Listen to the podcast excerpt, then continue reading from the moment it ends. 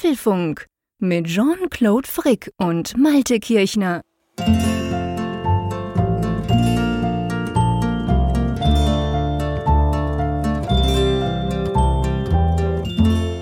Folge 375 des Apfelfunk Podcasts. Aufgenommen am Ostermontag, 10. April 2023. Ja, ihr wundert euch wahrscheinlich, das ist ja nicht der normale Aufnahmetermin am Mittwochabend.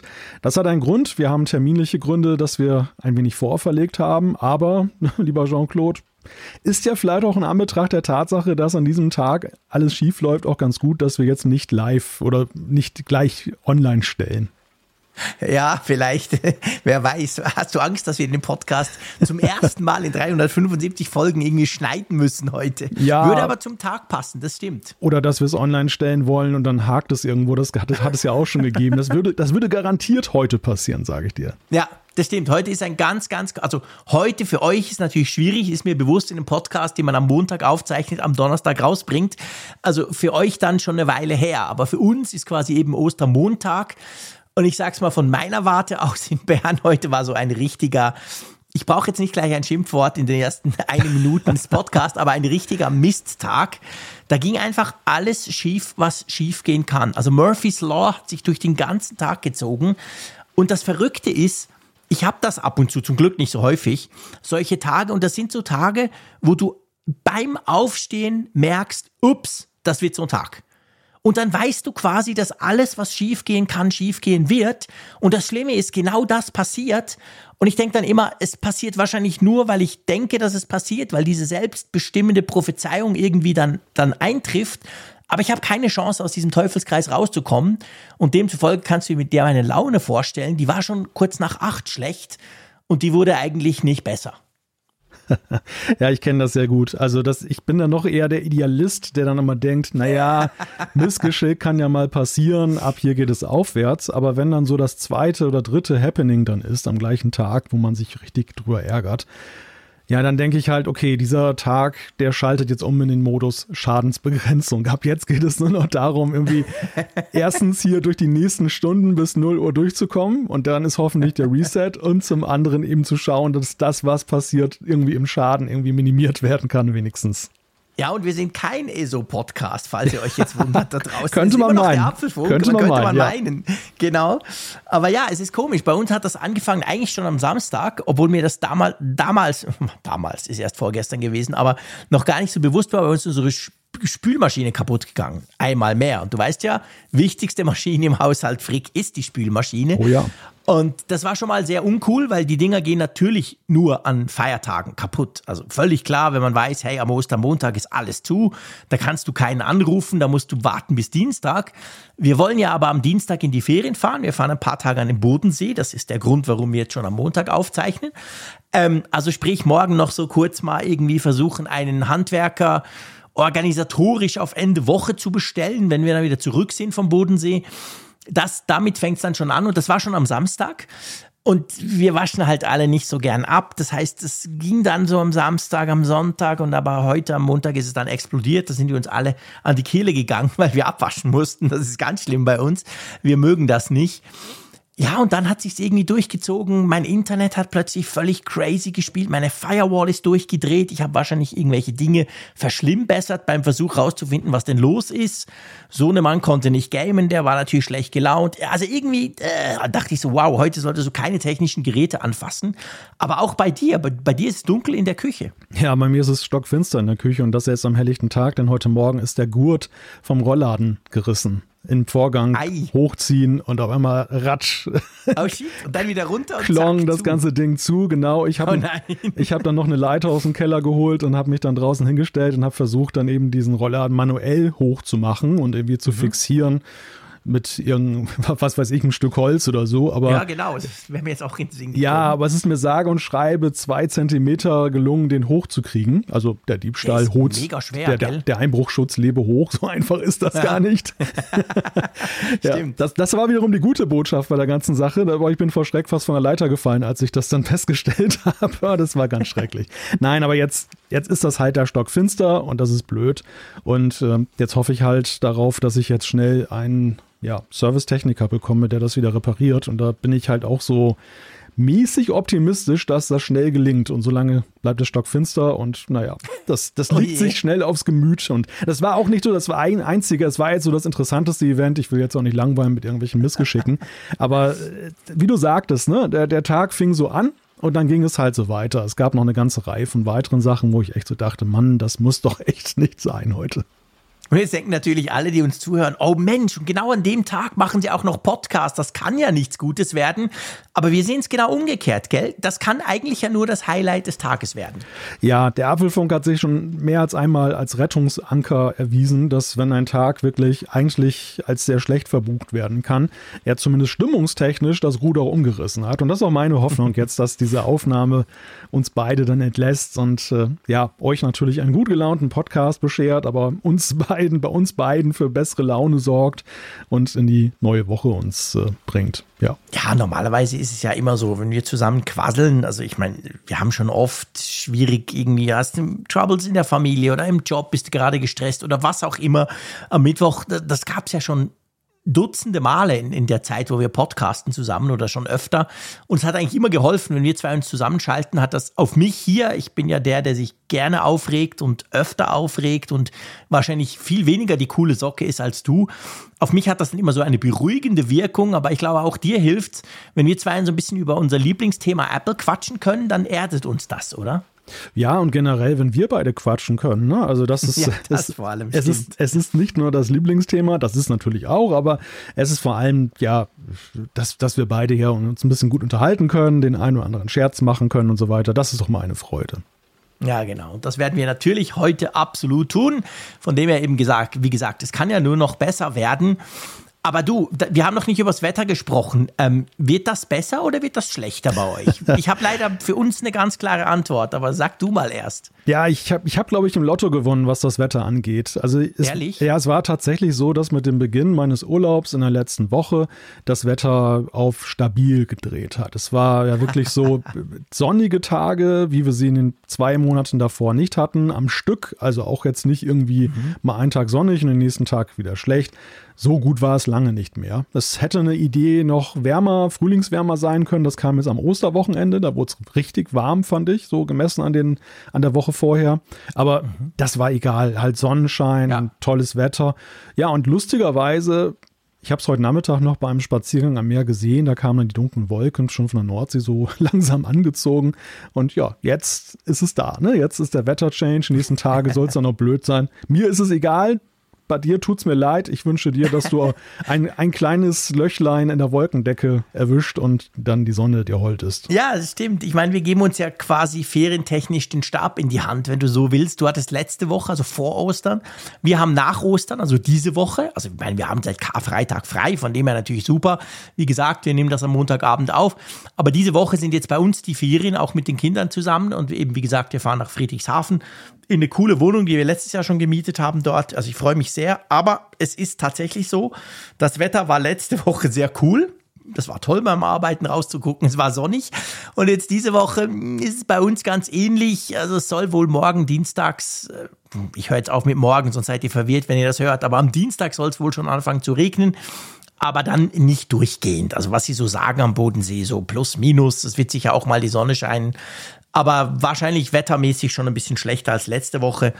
Wobei, das muss ich dir jetzt sagen, ja, pff, ich meine, man kann sowieso nicht ändern. Ich, ich glaube, das ist so eine Alterserscheinung. Ich habe mich früher tatsächlich gerne und oft über das falsche Wetter aufgeregt, so nach dem Motto, ja, aber jetzt brauche ich das von letzte Woche und über nun und so.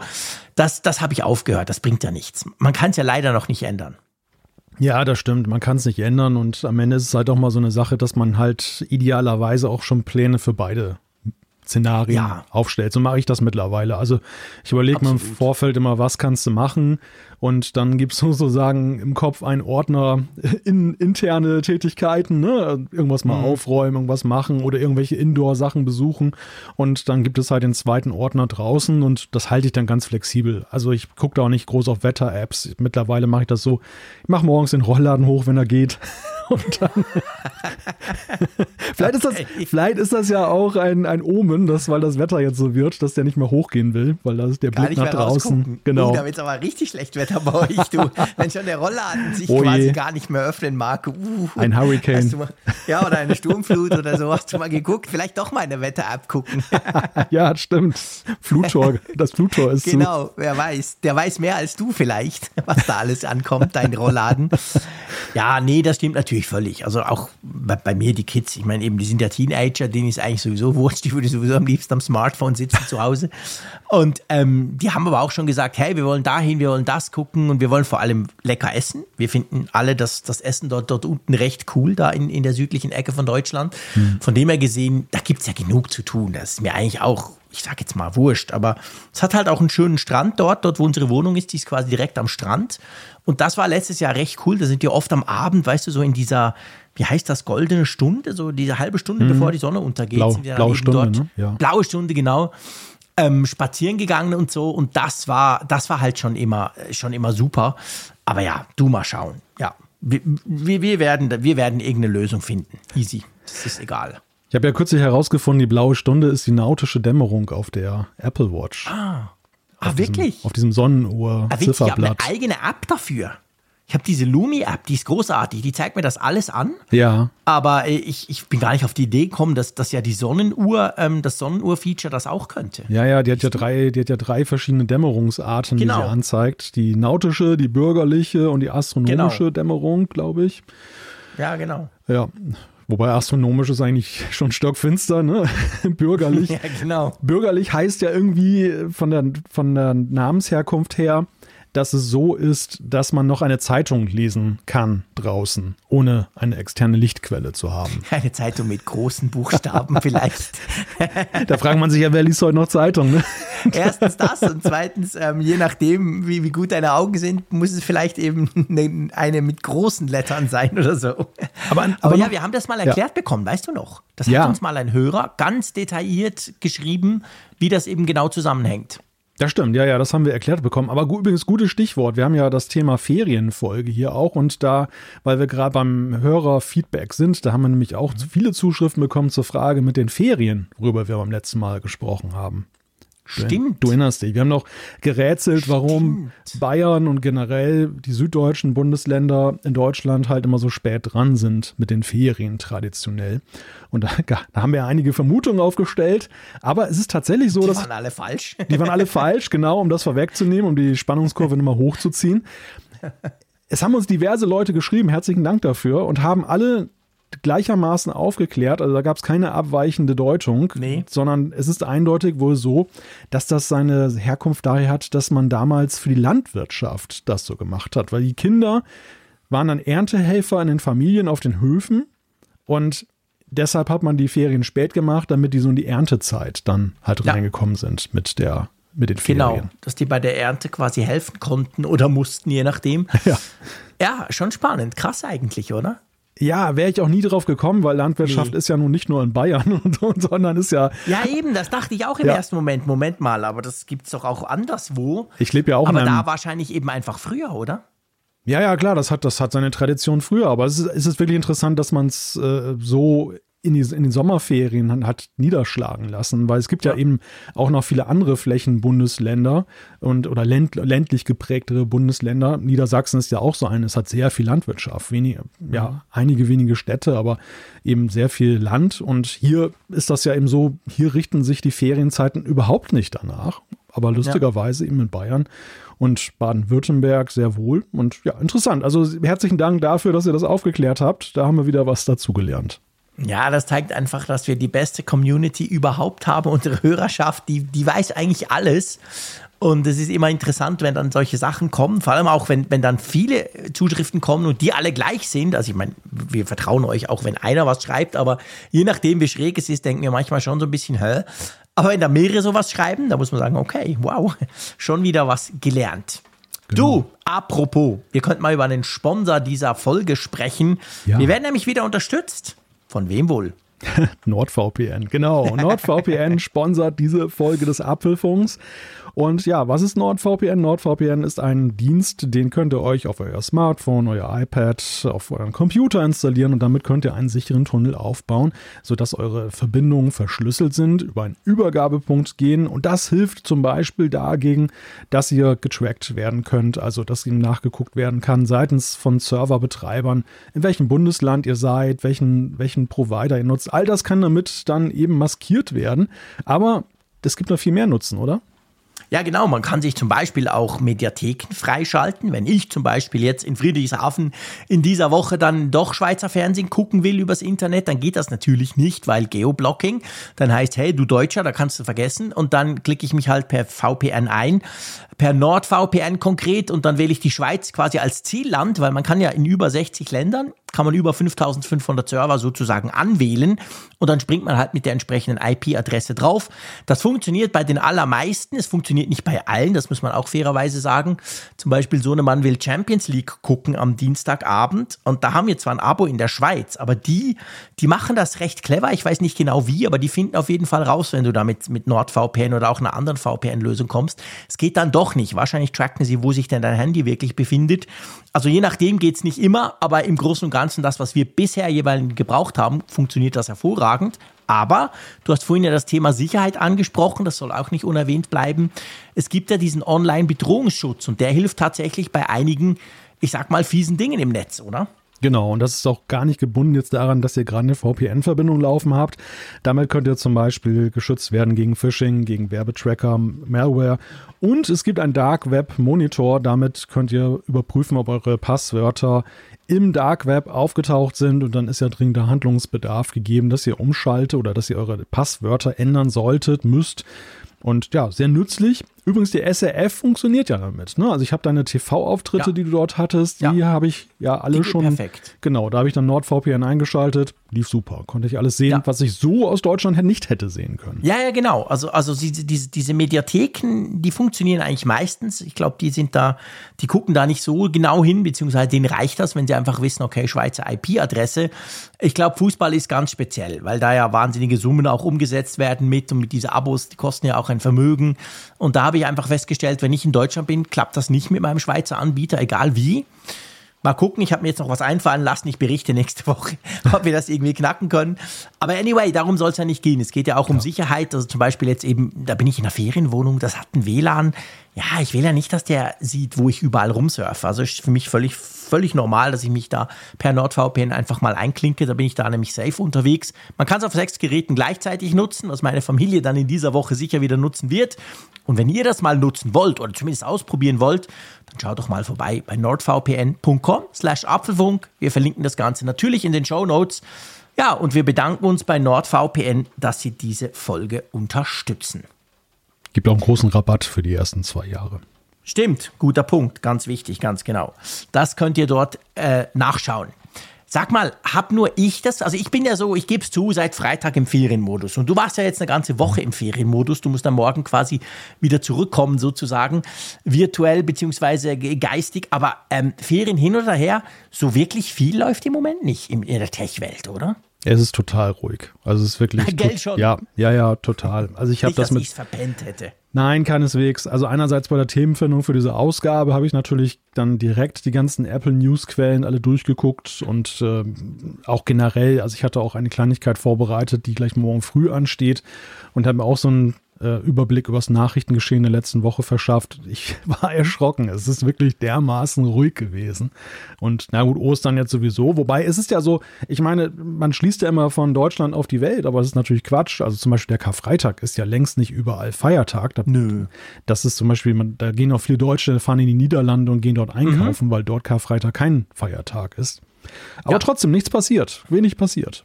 Ja, wirklich wenig passiert im Moment, was uns aber nicht abhält. Drum lasst uns mal zu den Themen kommen, weil wir haben Themen. Ja, wir haben Themen und eigentlich ist es ja die perfekte Gelegenheit, mal so über Themen zu sprechen, für die wir ein bisschen Zeit brauchen und die jetzt dann nicht so dominiert sind von dem ganz aktuellen Nachrichtengeschehen. Wir sprechen über den Mac Mini M2 Pro. Den haben wir beide nämlich getestet, beziehungsweise ich habe ihn mir ja gekauft und im Dauereinsatz. Da schauen wir mal, was unsere Erfahrungen damit sind. Ganz genau. Dann unter besonderer Beobachtung, das Bundeskartellamt stuft Apple neu ein. Dann gab es ja doch was zu Ostern, das war wiederum überraschend. Am Karfreitag Apple Updates, ich war ganz irritiert. iOS 16.4.1 ist da, diverse andere kleine Updates für macOS, iPadOS und heute kam am Ostermontag die 15.7.5, muss ich mir schon aufschreiben, damit ich die ganzen Zahlen durcheinander bekomme. da gucken wir uns mal an, was es damit auf sich hat. Ja, ganz genau. Das werden wir uns natürlich angucken. Dann gibt es die Umfrage der Woche. Wir werfen schon am Montagabend einen Blick drauf. Ein Trend lässt sich ganz klar ziehen daraus. Drum können wir das schon tun. Und dann denke ich, nicht zu viel zu versprechen, auch wenn du dann gleich wieder kommst, sagt er ja immer, wenn du das sagst. Ja, Aber ja. ich glaube, wir haben gut Zeit für Zuschriften unserer Hörer. Ja, ja gefährlich, okay. komm jetzt. Also komm, lass uns doch mal anfangen und zwar ähm, Mac Mini im Apfelfunktest, beziehungsweise man muss ja sagen Mac Mini M2 Pro, so wie du es vorhin gerade gesagt hast, im Apfelfunktest, also der neue Mac Mini. Du hast ihn dir ja geholt, als er rauskam. Ich habe inzwischen auch ein Testgerät organisiert gehabt und habe das jetzt ein paar Wochen lang getestet. Also ideale Voraussetzungen eigentlich, um diese kleine Kiste mal auf Herz und Nieren zu überprüfen, oder? Genau, müssen wir mal drüber schnacken. Wie gefällt er dir? Ja, also ich meine, vom Aussehen, ich habe ja den M 1, jetzt muss ich aufpassen, dass ich nicht durcheinander komme. Ich habe den Mac Mini M1. Das war der erste M1, also mit Apple Silicon mhm. ähm, Chip, den ich mir gekauft hatte, Mac. Und du ja auch. Du ja. hattest den ja auch. Du hast den einfach ja. viel, viel länger genutzt als ich. Ich bin dann trotzdem, habe den so ein bisschen parallel zu meinem iMac Pro immer genutzt und bin ja jetzt seit April, also eigentlich seit einem Jahr jetzt dann bald, äh, ja auf dem MacBook Pro mit M1 Max. Aber ähm, der Mac Mini sieht ja genau also korrigier mich, aber der sieht genau gleich aus wie der Mac Mini mit M1, oder? Der ist nicht größer, der ist nicht dicker, der ist nicht fetter, der ist, sieht genau gleich aus. Also wenn du ihn von vorne anguckst, von oben, von links, von rechts und von unten, kannst du die beiden nicht genau. voneinander unterscheiden. Hinten ist anders, da gebe ich dir recht. ja. Da kommen wir dann noch dazu. Da hast du absolut richtig gesagt, genau. Aber sonst, ich, ich war irgendwie, ich weiß nicht, ich meine, der hat, wir werden natürlich über CPU, GPU und weiß nicht was alles sprechen. Der hat ja, das ist ja Next Level, das Teil. Drum hast du ihn dir auch gekauft. Aber ich finde es erstaunlich, dass der immer noch ins gleiche Gehäuse passt. Weißt ja, du? Ja. Ja, das ist erstaunlich. Es ist, in, doppelter Hinsicht erstaunlich, dass Apple das gleiche Aussehen gewählt hat. Einerseits halt, wie du sagst, technisch, dass sie das hingekriegt haben, trotz der ganzen Erweiterung, das in dieses kleine Format weiter hinein zu komprimieren.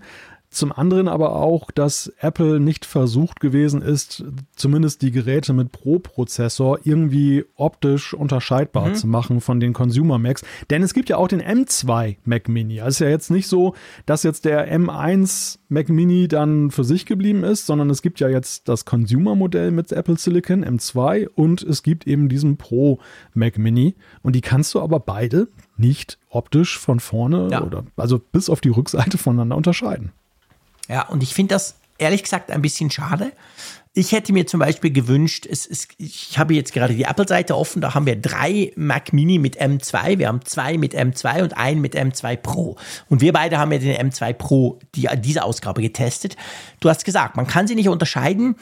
Ich hätte jetzt zum Beispiel gefunden, hey, Freunde, Space Gray, die Farbe der Profis. Warum macht ihr das Teil, also den M2 Pro, der auch eine ganze Ecke teurer ist, warum mhm. macht ihr den nicht zum Beispiel in Space Gray? Es gab ja mal diesen Mac Mini, das war ein Intel Mac Mini. Ja. Ich, so auch das Top-Modell quasi, den gab es ja mal in Space Gray. Und ich war weiß noch, ich hatte den zwar selber nie, aber ich habe den mal gesehen. Der sah, sorry, der sah affengeil aus. War das nicht irgendwie 2018 oder so dieser Versuch damals, den Mac Mini als Pro-Gerät zu ja, etablieren? Da hatte, da hatte Apple ja die ganze Zeit vorher den ja immer noch als Consumer-Gerät gepflegt mhm. und plötzlich kam der ja mit so einer Monster-Ausstattung, bot genau. sich so richtig an, so als Server. Man hat ja auch schon vereinzelt davon gelesen, dass es ja zum Beispiel so Hosting-Anbieter gab, die speziell Mac Minis halt gestapelt mhm. haben bis an die Decke und haben die dann äh, ja sozusagen als Systeme dann vermietet. Und genau. ähm, Apple ging ja dann so in dieses Segment rein nach dem Motto, vielleicht ist es eine Marktlücke. Da hat man nie wieder was davon gehört. Es scheint dann wohl nicht so ein großer Erfolg gewesen zu sein. Aber stimmt, das, der war Space Gray. Und ja, in der Tat, ich habe mich halt auch gefragt, warum man nicht diese naheliegende Entscheidung getroffen hat. Ich meine eine Antwort zu haben dafür. Schieß los.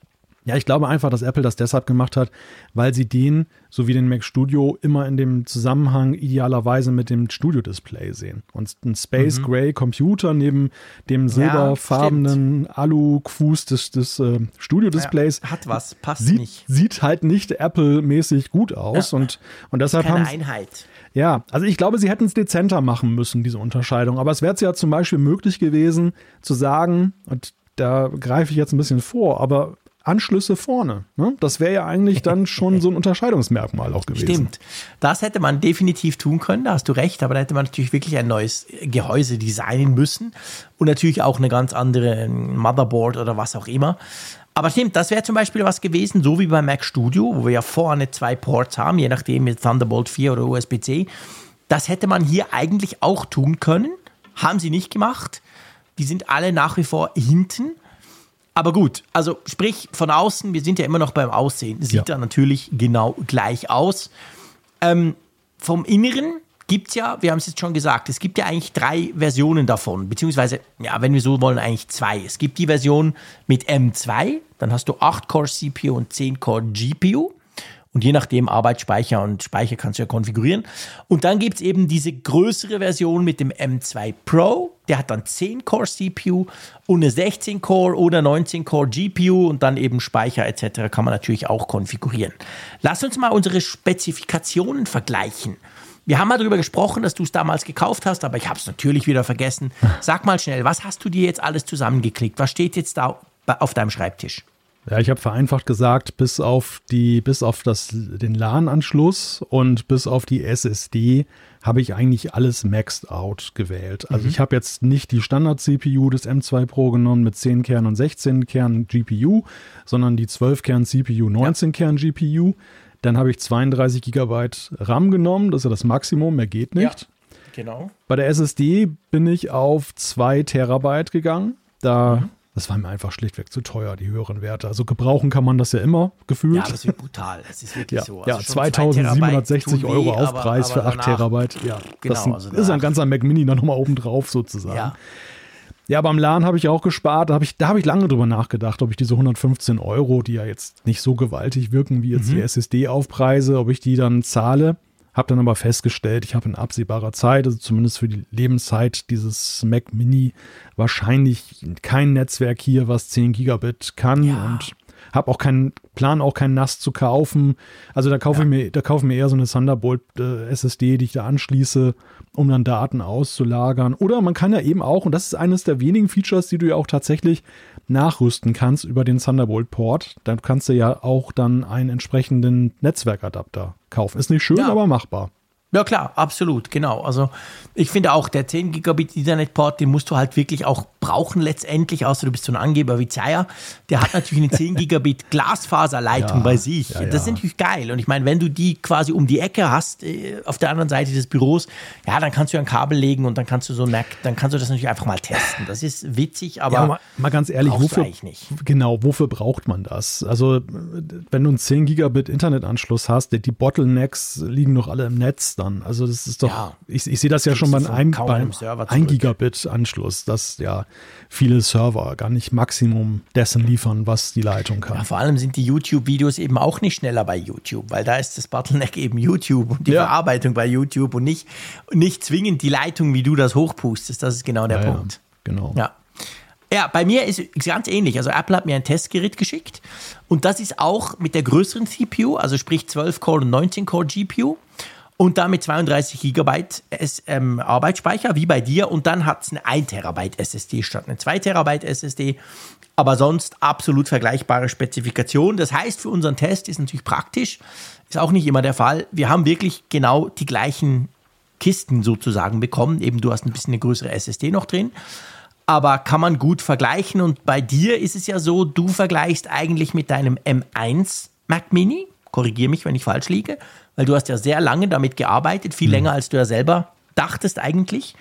Und ich vergleiche mit meinem MacBook Pro mit M1 Max Prozessor. Das sind so ein bisschen die, wie soll ich sagen, das sind so ein bisschen, damit ihr euch auch einschätzen könnt, woher kommen wir denn oder aus welchem Blickwinkel gucken wir denn auf diese Kiste?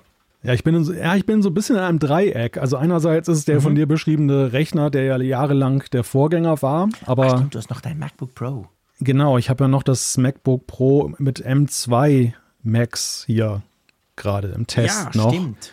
Und das hat, hat mich natürlich auch ein bisschen beeinflusst. Mhm. Dann das, den, diesen Einfluss kann ich auch nicht ganz losmachen. War aber sehr interessant, um zu sehen, wo da die Unterschiede liegen. Also was mhm. der, was das M2 Max dann noch rausholt gegenüber dem M2 Pro und äh, mhm. äh, ja, um für mich auch Stimmt, zu Du hast das noch, das ist natürlich cool, genau. Ja, das habe ich genau. schon wieder zurückgeschickt. Da hatte ich den Mac Mini noch gar nicht. Ähm, ja, wollen wir, wollen wir da schon ein Fazit ziehen oder wollen wir zuerst noch ein bisschen durchgehen, was denn da speziell ist an diesem Gerät? wie du magst. Also. Ja, komm, lass uns doch über die Anschlüsse sprechen, ja. weil das finde ich einen wichtigen Punkt. Gerade mich als MacBook Pro-Nutzer mit angeschlossenem Thunderbolt-Dock mit diversen Anschlüssen hat das natürlich ein bisschen begeistert, dieses M2 Pro-Modell vom Mac Mini. Und da ist ganz wichtig, das ist nur beim M2 Pro-Modell, da habt ihr vier Thunderbolt 4 Anschlüsse und trotzdem zwei USB-A-Anschlüsse und dann eben Ethernet und, und noch ein HDMI-Port äh, und was haben wir noch? Kopfhörer und, und Strom. Mhm, genau. Und ich meine, diese vier Thunderbolt-Anschlüsse sind schon geil. Das finde ich schon wirklich cool. Ich meine, mein viel teureres MacBook Pro hat drei. Ist auch toll, aber ja, es sind halt nur drei. Und vor allem bei Mac Mini ist der Punkt ja, den lädst du ja nicht darüber. Ist ja nicht wie beim Mac, den du normalerweise wahrscheinlich via Thunderbolt lädst, weil ich habe ich hab ja auch dieses Studio-Display, sprich, das wird darüber auch geladen. Aber hier hast du ja einen Stromanschluss. Das heißt, du hast wirklich volle vier Thunderbolt-Ports, die du für irgendwas brauchen kannst. Das ist schon cool. Ich möchte übrigens noch beachtet wissen, dass es ein hochohmiger Anschluss für den Kopfhörer Stimmt. ist. Genau.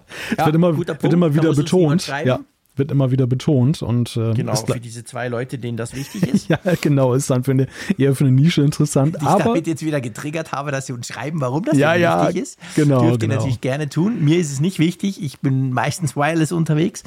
Aber ja, stimmt. Guter ja, Punkt. Aber, aber mit den Anschlüssen spielt Apple natürlich das aus, was man ja eigentlich von so einer Desktop-Maschine auch erwartet als, als Vorteil, dass du eben mehr Anschlüsse hast als zum Beispiel jetzt ein Notebook und überhaupt, dass du viele Anschlüsse hast, wenn es eine Pro-Maschine ist. Also man könnte ja jetzt fast argumentieren, das sind unterm Strich noch zu wenige.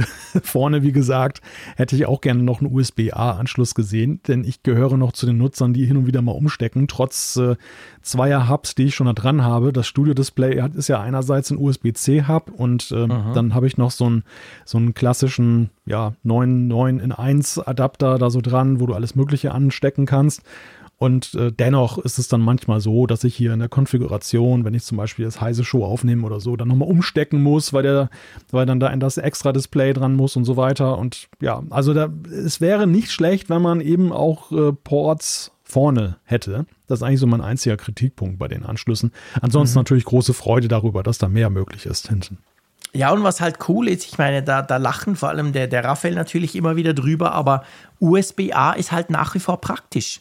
Du findest immer noch Geräte, die nur per USB-A angeschlossen werden. Ich habe ja. zum Beispiel dieses Stream Deck lange gehabt. Weißt du, dieses, dieses Keypad da von Elgato, wo du halt Lampen steuern kannst, etc. und so. Und das ist so, das hat fest ein Kabel verbaut und auf der anderen Seite ist USB-A mega nervig, aber sorry, ist halt so. Ja. Und wenn du das hast, brauchst du einfach einen USB-A-Anschluss. Da nützt dir das ganze USB-C-Zeug nichts. Sprich, du musst einen Adapter oder eben ich habe so ein Dock, wo das sowieso dabei ist. Jetzt habe ich das Streamback Plus bekommen. Das ist so eine Art Nachfolger, ein bisschen teurer und noch so mit Knöpfen zum Drehen. Der hat tatsächlich einfach auf Seite von diesem Touch-Ding, also von diesem Gerät, einen USB-C-Anschluss. Da kann ich natürlich C auf C-Kabel nehmen und habe es jetzt bei mir hier am Studio-Display dran. Aber ich, ich begegne immer wieder Geräten, da kannst du nicht wählen. Da, da kommst du um USB-A immer noch nicht rum, oder? Ja, ist ja so eine traurige Realität, dass wir in den 2020ern ja immer noch diverse Geräte haben, die eben fest verbaute Kabel haben. Selbst Apple mhm. musste das ja erstmal lernen, jetzt beim HomePod, dass man da vielleicht auch mal ein flexibles ja, Kabel einbauen könnte. Glücklicherweise haben sie die Lektion gelernt. Ich habe tatsächlich noch dieses alte Stream Deck. Also das leuchtet mich hier gerade fröhlich an und das ist ja. halt auch mit USB-A, wie bei dir. Genau. Und äh, ja, also ich, ich sehe das auch so. Wir sind ja noch mittendrin in so einer Übergangsphase, die wahrscheinlich auch noch einige Jahre anhalten wird, bis man auch so diese ganzen Zusatzgeräte ja. eben durch Fortentwicklung dann mal ausgetauscht hat und dann wahrscheinlich entweder fest eingebaut USB-C oder zumindest oder am besten sogar auswählbare Kabel hat. Ja. Ja, genau, zum Beispiel. Das wäre natürlich am schönsten. Aber ähm, ja, also man braucht es trotzdem immer noch und darum ist es mega praktisch, dass du da halt einfach zwei dabei hast. Die sind hinten zwar, aber ja, immerhin haben oder nicht haben. Das ist wieder ein großer Vorteil gegenüber einem MacBook Pro. Ist mir wieder aufgefallen beim Test von dem Teil. Ja, lass uns mal so ein bisschen über, über diese Geschwindigkeitsgeschichten sprechen. Ähm, ich meine, vom M1 aus muss man natürlich sagen, gigantischer Quantensprung, oder? Ich meine, du bist ja mit dem M1 Mac Mini, den du recht lange genutzt hast, bist du ja schon auch ab und zu mal an die Grenzen gestoßen. Du konntest zwar eigentlich, muss man sagen, fast alles ja tun. Es war ja, glaube ich, nie so, dass du gesagt hast, oh shit, das kann ich jetzt gar nicht. Aber es war manchmal so ein bisschen zäh, oder? Ja, man merkte ihm schon an, dass er bei größeren Anwendungen jetzt an die Grenzen kam. Also wenn ich jetzt da mit Xcode was äh, kompiliert habe, das dauerte dann schon sehr lange und das, wenn ich das im Simulator ausführen wollte. Oder auch jetzt beim Videoschnitt mit 4K Videomaterial. Wobei man muss natürlich immer dazu sagen, es spielt ja auch eine Rolle, wie viel Arbeitsspeicher habe ich jetzt da mhm. dabei. Und da war ja der M1 ja eben auch gedeckelt bei 16 Gigabyte. Und ich hatte jetzt so eine 8 GB Variante, jetzt 32 GB. Das wirkt natürlich auch Wunder. Unterm Strich muss ich sagen, ja, habe ich so ein gemischtes Gefühl. Also ja, es ist in jeder Hinsicht eine Verbesserung gegenüber dem M1, aber mhm. es ist jetzt nicht die gleichermaßen drastische Verbesserung, als wenn man jetzt zum Beispiel einen M2 Max sich kauft. Der, der hat nun wirklich so, zum Beispiel bei Xcode, das äh, Ausführen im Simulator, Kompilieren von einer App von, pff, weiß gar nicht, das waren jetzt irgendwie anderthalb Minuten auf mhm. sieben Sekunden reduziert. Beim M2 Pro ist es immer so irgendwo im Mittelfeld zwischen diesen beiden Extremwerten. Ja. Wobei tendenziell eher noch zum M1 zugewandt und nicht jetzt mhm. wirklich in der Mitte und auch nicht in der oberen Hälfte Richtung M2 Max unterwegs. Das finde ich ganz interessant. Mhm. Ja, ist spannend, dass du das sagst. Ich dachte jetzt, ich warte mal, was du vom M2 Max auch aussiehst. Ähm, bei mir war es, also eben, ich vergleiche es mit dem MacBook Pro. Ähm, 1 Max noch, aber 64 GB RAM oder auch sonst eigentlich maxed out mit allem, was geht. Und das Teil ist ja schon auch super, super schnell. Ich hatte ja das M2 Max MacBook Pro, komplizierter Name auch, und habe ja dann festgestellt, so groß sind die Unterschiede nicht. Zum Teil sind sie marginal. Es gibt ein paar ganz wenige, ganz konkrete Anwendungen, wo es tatsächlich viel besser ist, aber sonst eigentlich kein großer Unterschied. Und jetzt, das ist mir auch aufgefallen, beim M2 Pro Mac Mini, äh, ich meine, klar, das Daily-Zeug, das, was wir jetzt hier gerade machen, ja, all die Sachen, ja. 500 Tabs offen im Chrome, daneben irgendwelche Audio-Anwendungen laufen lassen, das schnupft er weg. Das ist ja. absolut easy peasy, kein Problem. Vor allem hört man ihn dabei nicht. Da müssen wir dann auch noch drüber sprechen. Oh ja. Aber ähm, einfach geil. Aber es gibt schon auch Dinge, und ich habe auch so ein paar Sachen ausprobiert in, in Final Cut, aber ich habe auch so ein, ich habe so eine ganz üble Photoshop-Datei, die mir ein Fotograf mal geschickt hat, um so ein bisschen damit rumspielen mit ganz vielen Ebenen und dann gibt es irgendwelche Makros, die er laufen lassen kann. Hatte mir alles so ein bisschen eingerichtet. Ich verstehe ja wenig von Photoshop. Aber da zum Beispiel merkst du schon, wenn ich dann mein Studio-Display anhänge, klar, 5K-Bildschirm, das Ding ist irgendwie 8K groß, das Bild. Äh, ich meine, sie können es beide locker machen, aber da muss ich sagen, mein M1 Max MacBook Pro, obwohl es ein Notebook ist eigentlich, ist dann da schon noch eine andere Liga. Das geht dann mhm. deutlich schneller. Wahrscheinlich ja. ist das so eine Optimierungsgeschichte, wo irgendwas beim Chip ja. halt fehlt beim M2 Pro im Vergleich zu einem Max.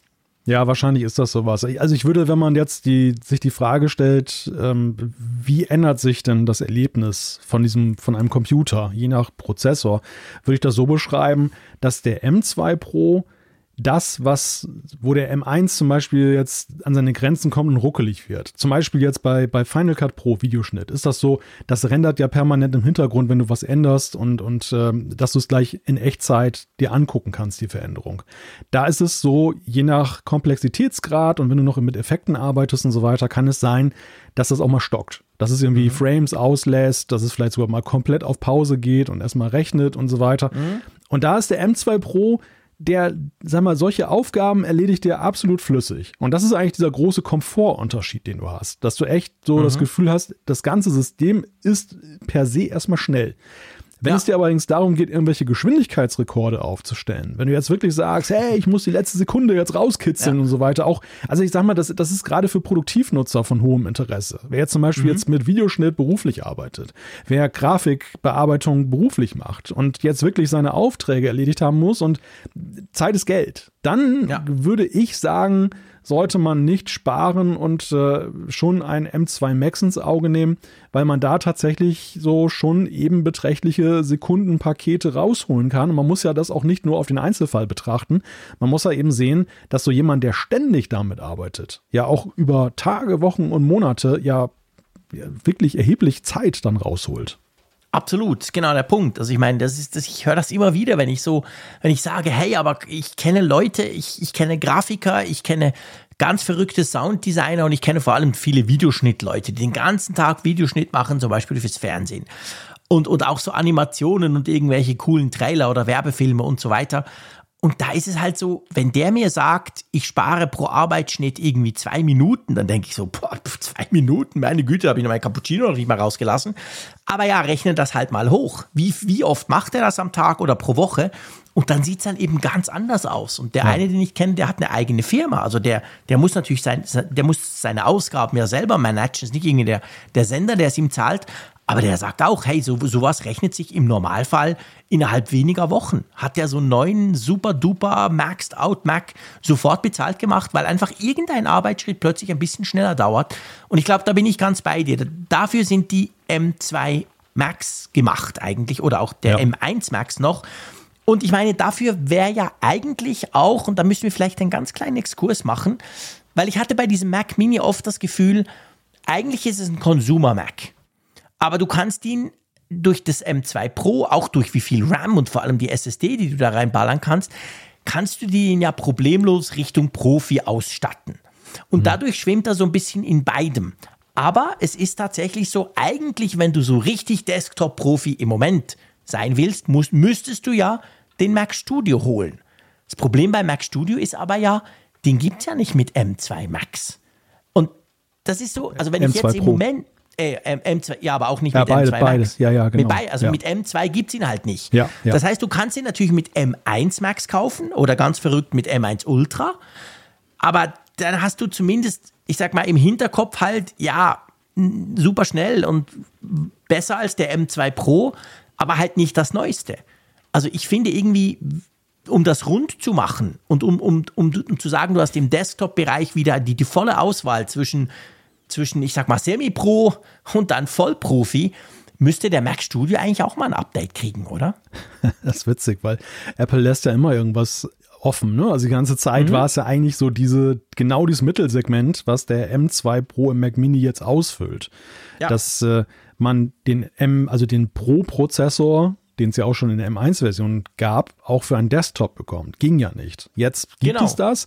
Jetzt fehlt aber wiederum da im obersten Segment das Neueste. Das, das ist schon, genau. ja, das ist schon sehr interessant. da fehlt die Aktualisierung, genau. Ja, also mir, mir ist noch kurz ein, als Ergänzung wichtig, weil auch schon die Fragen kamen, so von wegen, hey, du hast ja jetzt gesagt in deinem Test und so von wegen, das ist ja gar nicht jetzt, äh, das reicht nicht heran an den Macs, bist du jetzt enttäuscht, bereust du deinen Kauf? Überhaupt nicht, muss ich sagen. Bei mir ist es nämlich so, für mich ist, der, ist dieser Computer genau richtig gemacht gemacht. Ich bin ja. genau dieser Nutzer, der dem Consumer, möchte ich behaupten, etwas entwachsen ist. Auf der anderen mhm. Seite nicht um jeden Preis da pro äh, braucht. Also semi-professionell ja. würde ich mich bezeichnen. Und der M2 Pro, der, der so ein Zugewinn an Komfort einfach aufgrund seiner Geschwindigkeit, die er mehr hat. Aber gleichzeitig bin ich immer froh, dass ich jetzt nicht mich in riesige Unkosten gestürzt habe und Hardware hier stehen habe, die ja untergenutzt wird.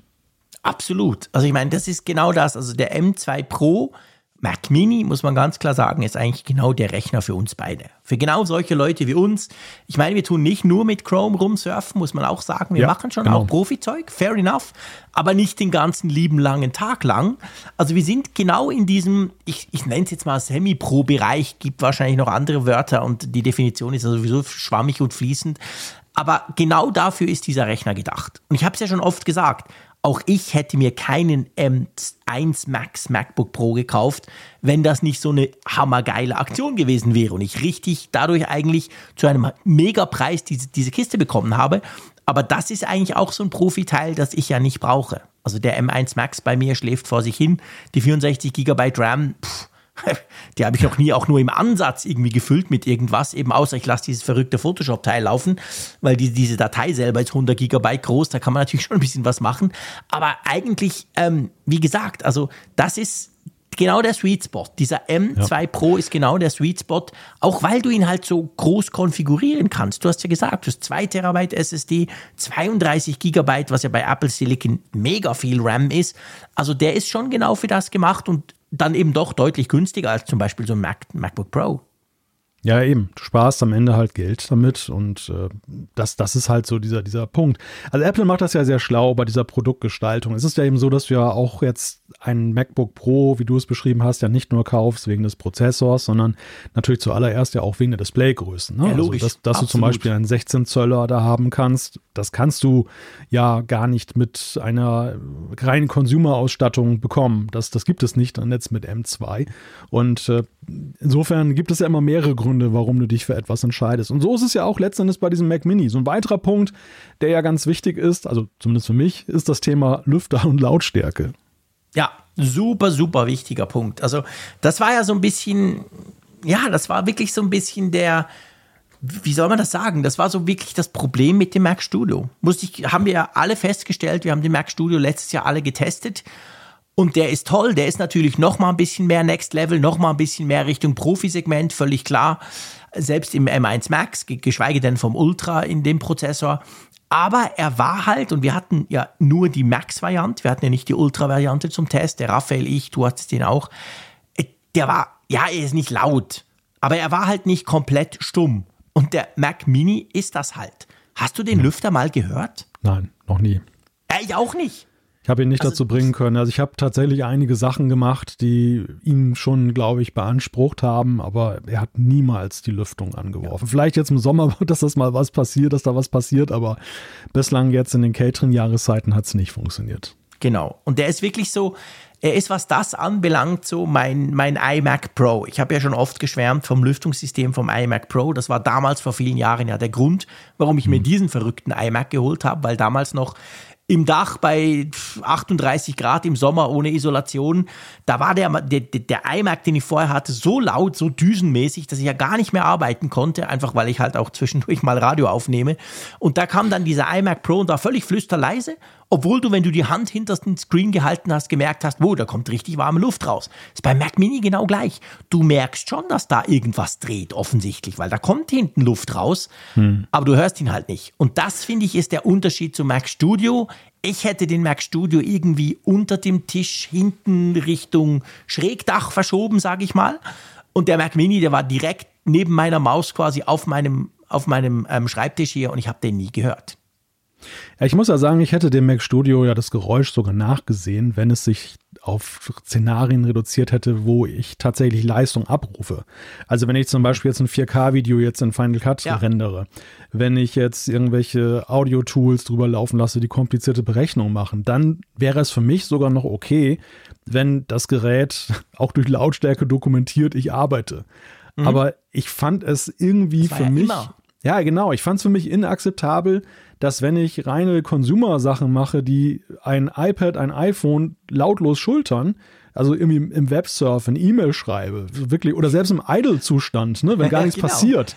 Und es rauscht halt, also ne, wir wollen es nicht übertreiben, ne? Es rauscht ja jetzt nicht so wie ein Diesel oder sowas, aber es ist ja schon irgendwie ein wahrnehmbares Geräusch und du kommst aus einer stillen Welt. Apple hat ja, ja. selber diesen Benchmark so gesetzt. Die haben ja selber gezeigt mit dem, den Apple Silicons, dass Computer immer leise sein können. Und das war für mich so ein bisschen der Ausgangspunkt. Und plötzlich sind so Anwendungen, die einen anderen M-Prozessor von Apple überhaupt nicht jucken, führen dann dazu, dass ständig irgendwie ein leises Geräusch zu hören ist. Und das war für mich halt echt so, dass ich gedacht habe, nee, also das ist halt Kompromiss einfach an der Stelle.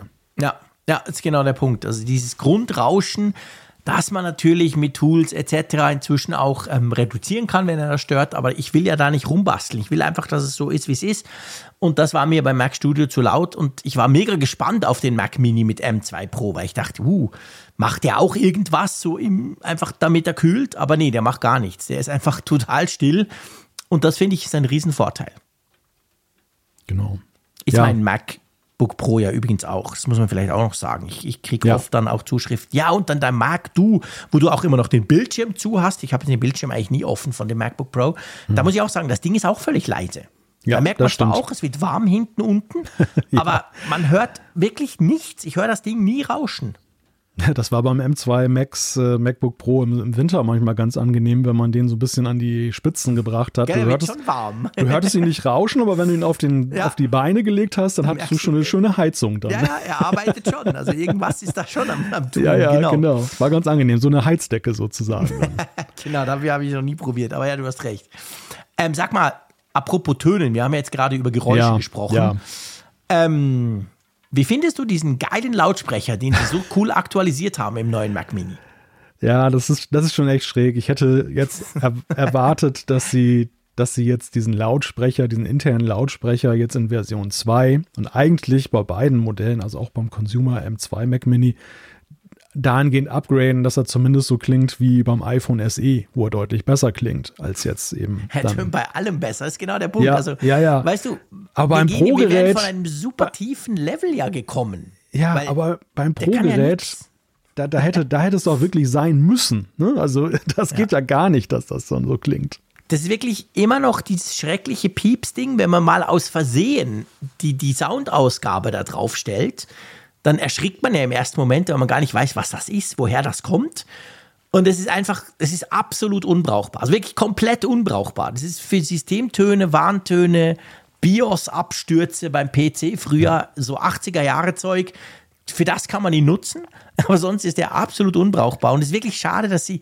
Ich, ich bin sicher, dass in so einem, ich meine, klar ist er klein und kompakt und tu, aber hey, es ist ein MacBook Pro auch und da ist noch ein bisschen mehr Technik drin. Schon ein nur der ganze iPhone doch Bildschirm und ja, ey, stell dir vor, iPhone. Die klingt doch auch besser. Also das ist ja, das ist ja, das, Vergleich. das ist ja für mich die Messlatte. Ich nehme Stimmt, das kleinste, iPhone, natürlich. ich nehme das kleinste Gerät, was Apple im Angebot hat und, und höre den Sound und denke, warum kann das nicht bei so einem Ja. großen, im Vergleich noch großen Desktop-Gerät gehen?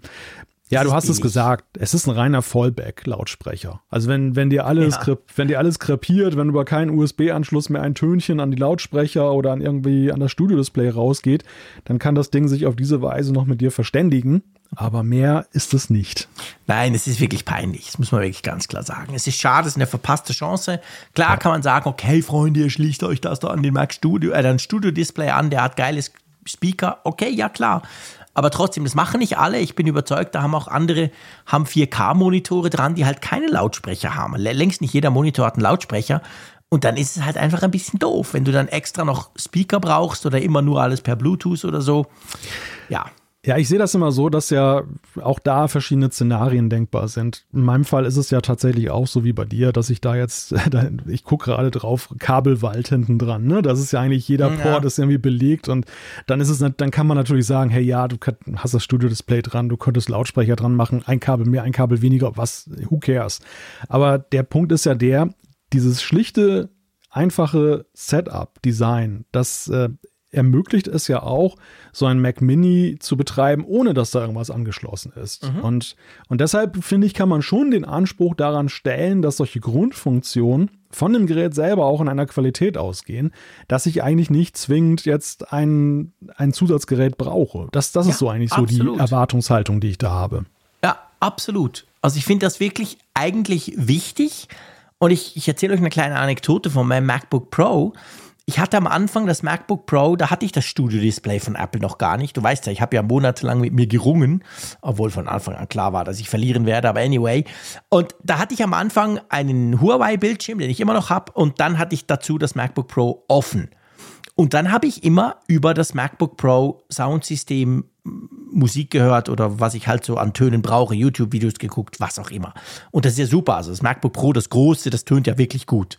Und dann kam ein anderer Bildschirm zwischenzeitlich zum Einsatz. Dann hatte ich zwei und dann habe ich das zugeklappt.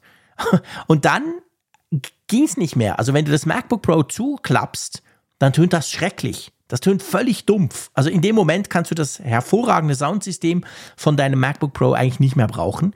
Und dann hatte ich echt ein Problem. Und dann habe ich wirklich eine gewisse Zeit lang so, so Logitech-Lautsprecher, die ich noch hatte, weißt du, so wie früher, ähm, hatte ich dann da noch einfach, dass es tönt. Und erst durchs Studio-Display, weil das Studio-Display hat hervorragende Lautsprecher, also das finde ich, das tönt dann wieder sehr gut, Ja, jedenfalls für das, wo ich es brauche. Dann, dann war es dann wieder gut. Aber ich meine, was ich damit illustrieren will, das kann tatsächlich ein Problem sein. Und es ist schade, wenn man dann noch zusätzliche Hardware braucht. Nicht unbedingt nur wegen den Kosten, sondern weil es einfach doof aussieht auf dem Schreibtisch. Und da hätte halt Apple was tun können, weil ich ziemlich sicher bin, dass der Mac Mini bei den meisten auf dem Schreibtisch ja auch sichtbar platziert ist.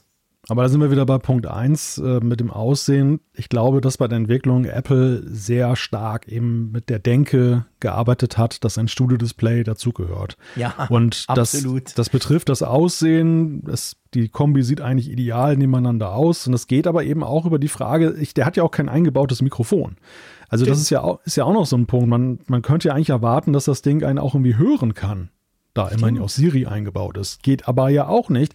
Und vor dem Hintergrund glaube ich, dass sie eben davon ausgehen, dass das eben, dass es ja einfach Gründe geben muss, auch seitens der Hardware, ein Studio-Display dazu zu haben. Und wie du sagst, das, das Studio-Display brilliert damit dafür ja umso mehr mit tollem Sound und auch Ja. das Mikrofon ist ja auch äh, Bombe. Also ist ja auch bemerkenswert, dass man damit ja eben frei sprechen kann in Videokonferenzen Ja, und die Leute haben kein, merken nicht, dass du sie laut hörst, was ja mit vielen Computern gar nicht möglich ist. Ja. Ja, absolut. Das ist genau der Punkt. Und das ist schade. Was, was man noch wissen sollte, wobei das ist vielleicht auch ein bisschen Special Interest, darum bringe ich's, passt ja zu mir. Du kannst beim normalen Mac Mini mit dem M2 kannst du zwei Bildschirme anschließen, obwohl du da zwei Thunderbolt und ja noch einen HDMI-Anschluss hast, aber es gehen nur zwei Bildschirme. Und beim M2 Pro könnt ihr drei Bildschirme anschließen. Also da wäre es theoretisch möglich, dass ihr wirklich diverseste Screens, sage ich mal, da noch anschließt, ähm, mit Auflösung bis zu 8K.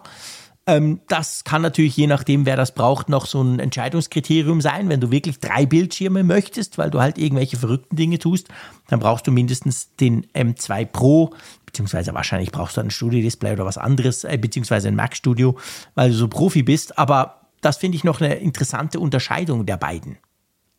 Interessant ist auch noch, man sollte sich die Spezifikation genau durchlesen für die Display-Unterstützung, wenn man jetzt mehrere Bildschirme anschließt. Denn es ist zum Beispiel jetzt zumindest nach meinem Gefühl, ich lese es auch so heraus aus den technischen Daten, die Apple angibt, nur möglich, ein Display über HDMI anzuschließen. Also selbst wenn man jetzt noch so Ja. einen Hub da anschließt, der jetzt einen HDMI-Port zusätzlich bietet, dann hat man trotzdem keine Möglichkeit, zwei HDMI-Displays an einem Mac Mini zu betreiben. Das stimmt. Da hast du recht, genau. Das HDMI ist natürlich das aktualisierte HDMI, das ich zum Beispiel in meinem MacBook Pro noch nicht habe. Das ist ja dann, das kann ja dann bis 8K bei 60 Hertz. Das ist ziemlich verrückt. Aber ähm, ja, stimmt. Das, das, ähm, du hast recht. Das geht nur, also man kann diesen HDMI-Anschluss nur einmal brauchen und kann dann keinen zweiten wie USB-C oder Thunderbolt nachrüsten. Aber gut, ich meine, man hat so viele Thunderbolt-Anschlüsse. Die Bildschirme kriegst du da schon angeschlossen, wenn du das willst. Ja, ja, das ist richtig. Also man sollte aber, wie gesagt, halt nachgucken, welche Konfiguration an Bildschirm Ja. habe ich jetzt. Wenn man jetzt zum Beispiel, Beispiel kein Studio-Display hat. Beim Studio-Display ist es Mhm. ja ganz einfach. Aber wenn man jetzt noch mehrere HDMI-Bildschirme jetzt Mhm. hat, dann sollte man schon genau sich überlegen, wie man es Ja. macht und äh, damit man jetzt nicht nachher dann ein Frusterlebnis hat. Ja, absolut. Wichtiger Punkt, genau. Lass uns mal zum Preis kommen. Ich meine, der Preis, natürlich, man kann eben, wie gesagt, die alle hochspezifizieren, dann werden sie teurer, das ist ja klar. Aber nehmen wir mal den Grundpreis, den Basispreis quasi. Wir haben ja eigentlich diese drei Mac Minis bei Apple, wenn du auf der Webseite guckst. Den M2, der wirklich Standard, Standard 8 GB 256, der entspricht ja eigentlich so dem M1 Mac Mini von früher. Der kostet bei uns 650 Schweizer Franken. Finde ich einen großartigen Einstiegspreis für so einen coolen Mac mit M2, oder? Ja, das ist ein sehr guter Preis, ja. Der nächste, dann wird es 200 Franken teurer, jetzt Schweizer Preise, dann hast du 5, 12 Gigabyte SSD. Sonst eigentlich alles gleich. Und dann muss man schon sagen, kommt natürlich ein recht großer Schritt auf den M2 Pro. Da zahlst du dann statt 870 halt mal schnell 1400 Franken. Also das ist dann schon, ja, da sind wir so wieder ein bisschen in der teureren Profiliga, sage ich mal, beziehungsweise deutlich über 1000 Euro. Ja, zumal dieser Basispreis ja sogar noch vergleichsweise günstig wirkt für ein Pro-Gerät von Apple. Aber dann musst du auch wirklich bei dieser Basiskonfiguration bleiben. Dann darfst du an keiner Stellschraube drehen, denn die Stellschrauben sind auch extrem teuer. Also das Prozessor-Upgrade kostet schon 345 Euro, der Arbeitsspeicher kostet 460 Euro mehr, wenn du 32 Gigabyte nimmst. Von der SSD ganz zu schweigen, da ist es ja wirklich ganz erheblich. Und äh, also da bist du dann auch ganz schnell eben beim doppelten Preis Ja. wenn du da aufrüstest. Absolut. Und dann sind wir halt, je nachdem, wie du es machst, kommen wir zumindest mal so in die Regionen oder wir wildern so ein bisschen, ähm, wo wir dann halt sind beim, bei, wir kommen dem Mac Studio dann schon relativ nah, oder? Wir kommen dem sehr nahe, ja, ja. Wir kommen eigentlich allen diesen Pro-Geräten recht nahe. Es ist jetzt nicht so, dass es so ein irrsinniger Unterschied ist, gerade wenn du jetzt zum Beispiel sagst, mir würde auch ein M1 Max äh, reichen oder ein M1 mhm. Pro Notebook, wenn ich, wenn ich dann noch ein MacBook Pro da zu fassen bekomme, ja. dann äh, kann ich das auch zu einem Preis erwerben, der auf dem Niveau dieses äh, Geräts liegt oder unwesentlich höher. Also man kann schon drüber nachdenken. Nachdenken kann über alles.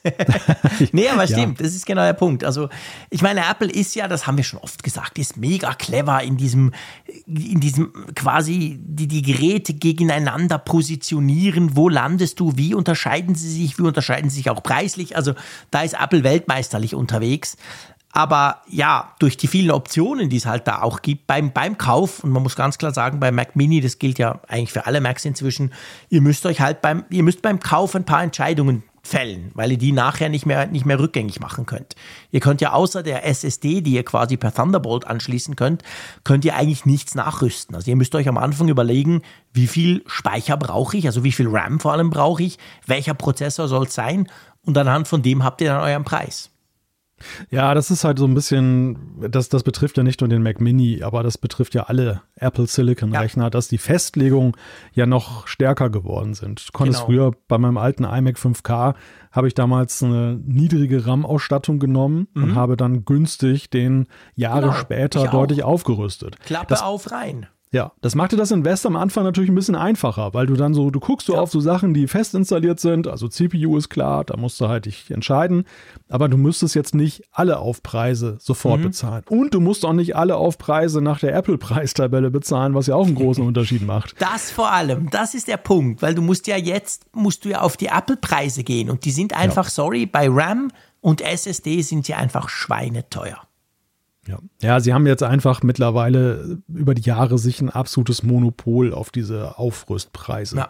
gesichert. Das war früher halt noch in Nuancen anders. Vieles war auch schon festgelegt.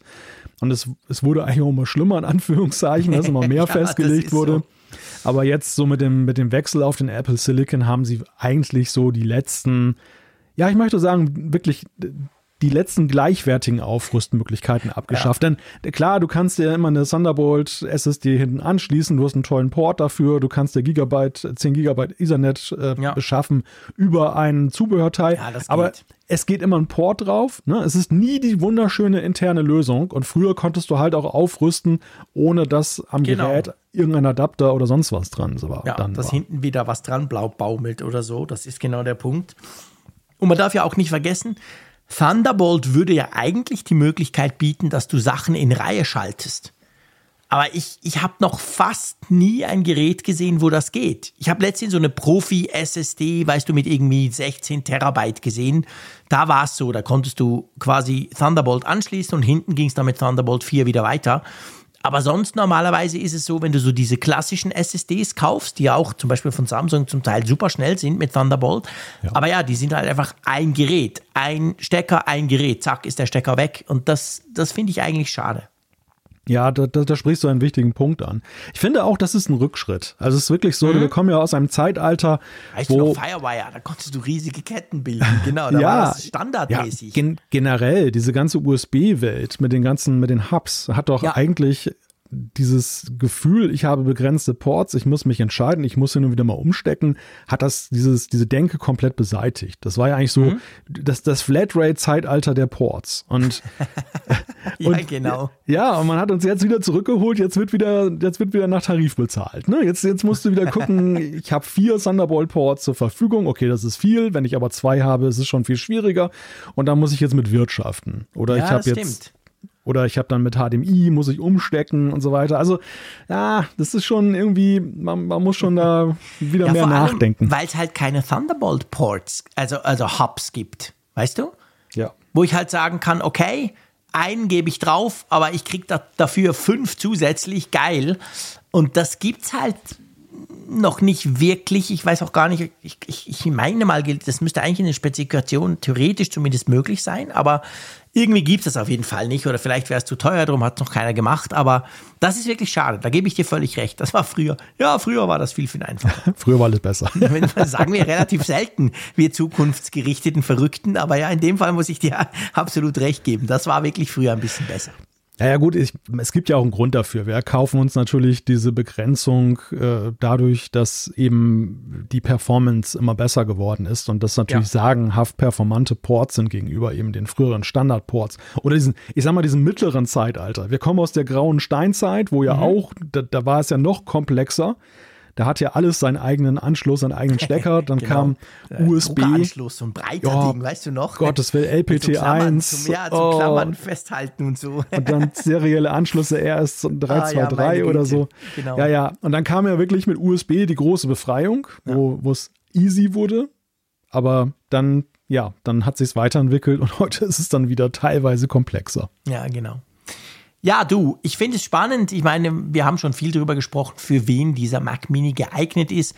Allein die Bandbreite der Preise zeigt ja eigentlich, wir fangen bei 650 an, wir gehen bei 1400 raus und je nach Konfiguration natürlich noch weit, weit drüber.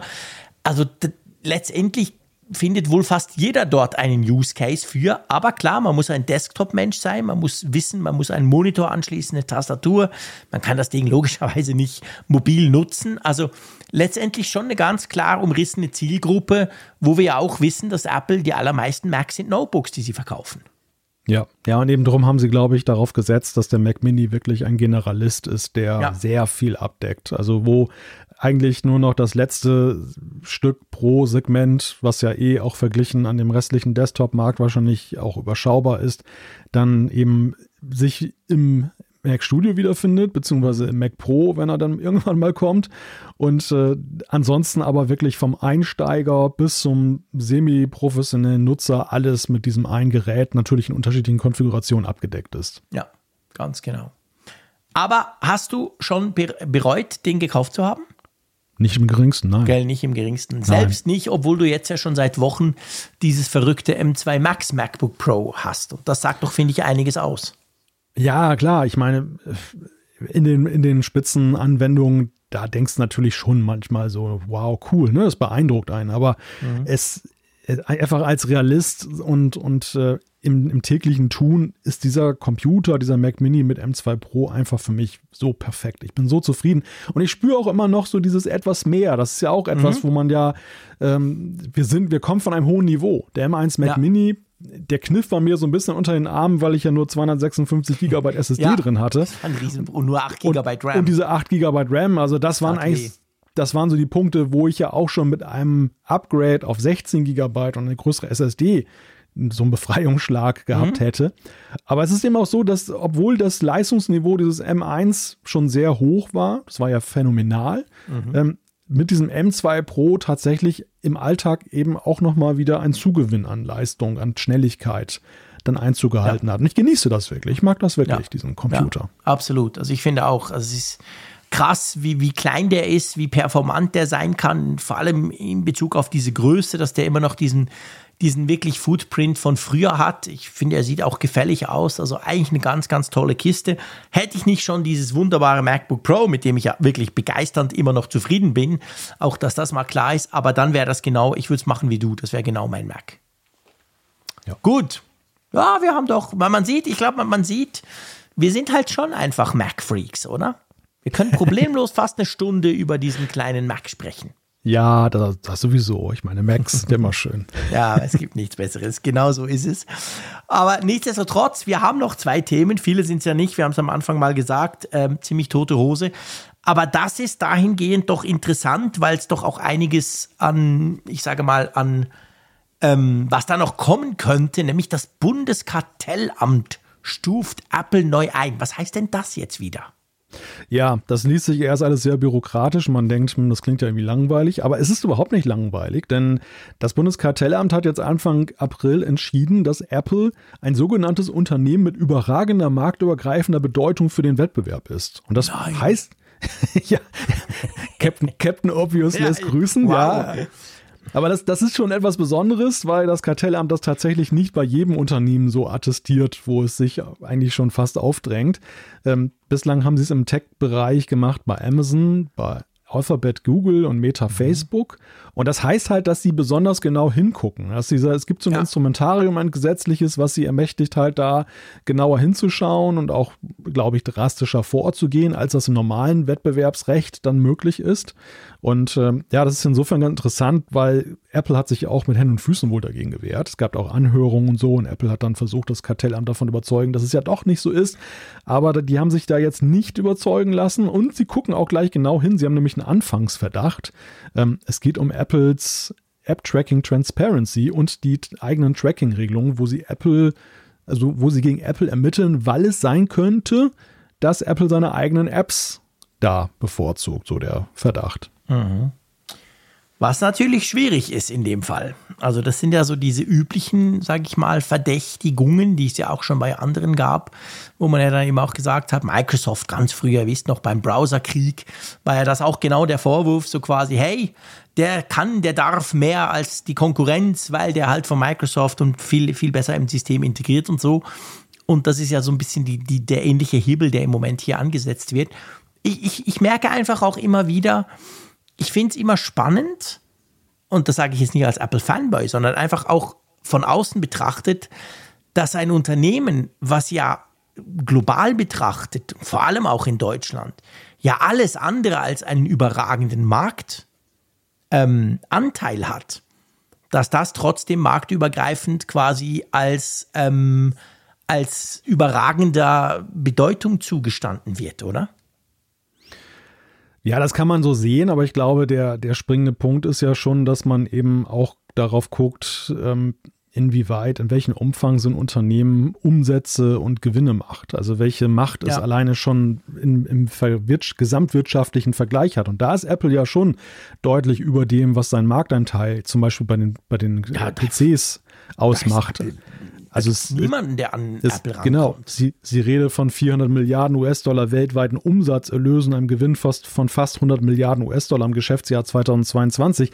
Also, weißt du, der Punkt ist eigentlich der, diese, diese Meldungen, die lesen sich immer häufig so, als wenn jetzt per se es schon ein Vergehen ist, dass genauer hingeguckt wird. Also dass das ist mhm. so, sozusagen eine Kriminalisierung ähm, durch die Thematisierung schon fast. Aber es ist ja eigentlich Quatsch. Es ist ja eigentlich der Punkt ja. ist ja der, dass man einfach eine Kategorie geschaffen hat, dass man einfach sagt, wenn Unternehmen so eine gewaltige wirtschaftliche Macht haben, dass das nicht dann vergleichbar ist mit dem kleinen Mittelständler, der irgendwie einen Gesamtumsatz von 10 Millionen im Jahr hat.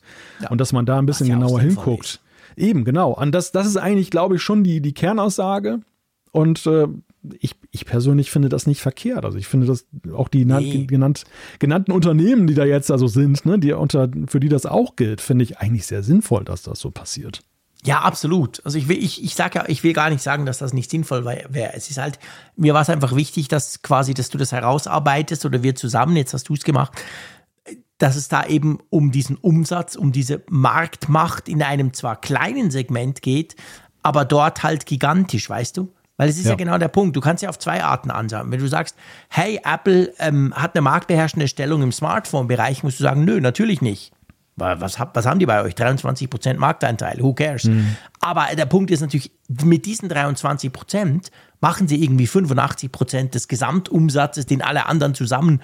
Also das ist ja beim, das ist ja bei, crazy beim iPhone. Das iPhone generiert ja im Mobilmarkt, also wenn du, wenn du die Geräte anguckst, generiert er das rund 80% aller Einnahmen landen bei Apple.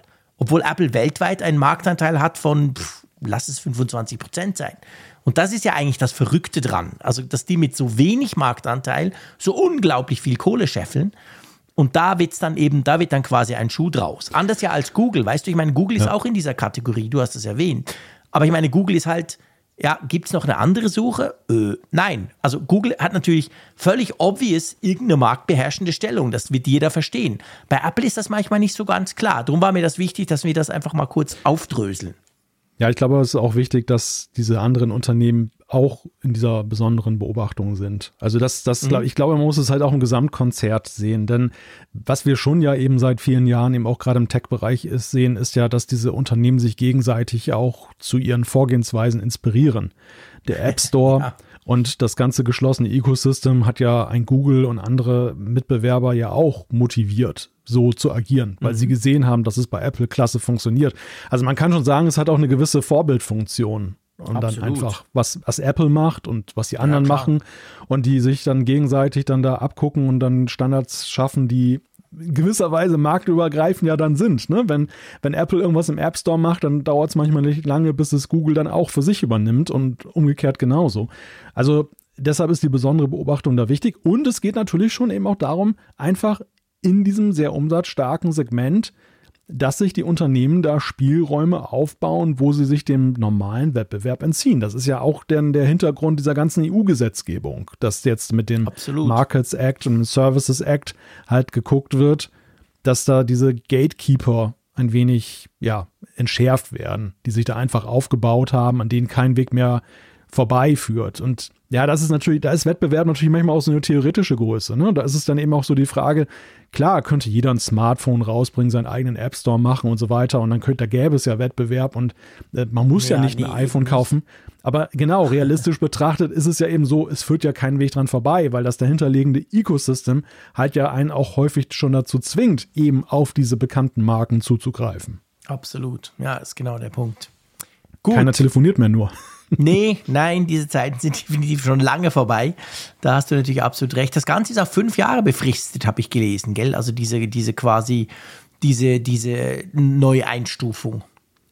Ja, ja, ich bin wirklich mal gespannt, was sie draus machen. Also inwieweit das jetzt dann tatsächlich Auswirkungen zeigt. Und interessant ist ja auch so jetzt mit Blick auf die EU, inwieweit das dann das Tun der EU flankiert oder mhm. wie, wie die eigentlich gemeinsam agieren oder ob da jeder seins jetzt macht. Das, das finde ich ganz interessant. Auf jeden Fall ist es ein ziemlich rauer Wind, der Apple ja. und aber auch den anderen genannten da jetzt entgegenweht. Also die nächsten Jahre werden die für die möglicherweise nicht mehr so einfach sein wie die letzten. Ja, das denke ich auch. Wir werden da nicht das letzte Mal drüber berichtet haben, denke ich mal.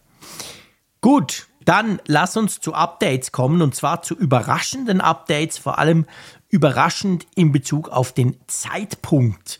Karfreitag, wir haben darüber gesprochen, ist natürlich auf der ganzen Welt ein Feiertag, aber nichtsdestotrotz schon der Freitag an und für sich war speziell. Am Freitagabend haut Apple plötzlich eine ganze Reihe an Updates raus.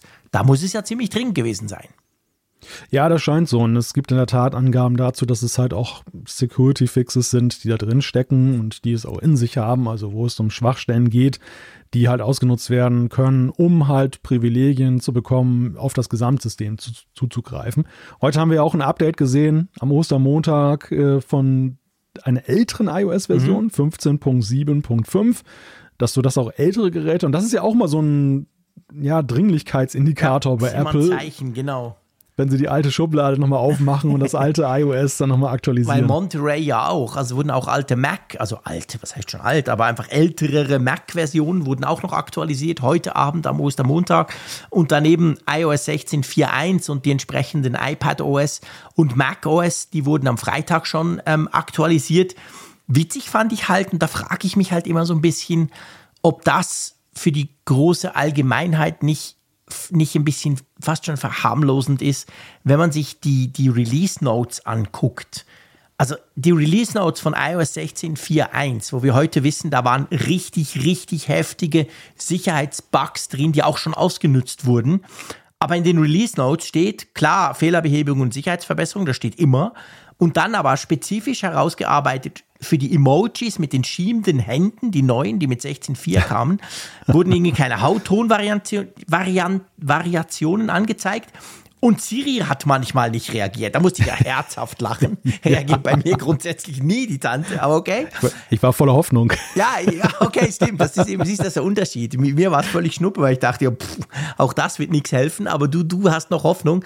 Aber weißt du, ich meine nur, eigentlich hätte der ja stehen müssen, hey, Achtung Freunde, das müsst ihr unbedingt installieren, mhm. ganz, ganz gefährlich. Aber das steht natürlich nicht. Es stehen so Nebenschauplätze drauf.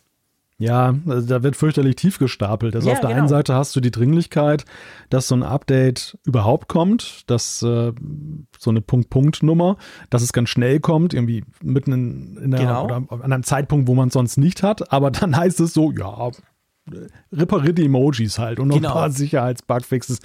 Ja, das finde ich auch ein bisschen schwierig. Ich bin auch so, ich frage mich jedes Mal, wenn diese Updates kommen, ich weiß ja um die Update-Müdigkeit vieler Leute Ja, und die tun sich, die tun sich schon schwer, überhaupt eine 16.4 drauf zu packen. Genau. Ob eine 16.4.1 mit den Release Notes viele motiviert, mh, also ich, es wird höchste Zeit, dass, dass Apple diese, diese neue Funktion da mal in Betrieb nimmt, dass da sich Ja. äh, die, das automatisch aktualisiert, wenn da Ja. Sicherheits-Bugfixes sind. Finde ich wirklich auch, ist genau der Punkt. Weil im Moment, jetzt noch, ist es so, wenn du das nicht installierst und ich behaupte, das wird ein Großteil, wird sich das zuerst mal auf die Seite legen und ja, ich gucke da mal und so.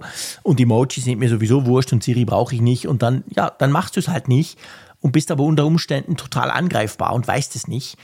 Also da hoffe ich, dann passiert es eben nicht. Also im Moment kommt das noch nicht automatisch drauf. Wir haben ja auch schon drüber gesprochen, über die Auto-Update-Funktion, die eben nicht so richtig funktioniert hoffen wir mal, dass Apple das mal umstellt, dass diese Security-Geschichten, also diese wirklich wichtigen Dinge, dann halt im Hintergrund quasi gefixt werden können.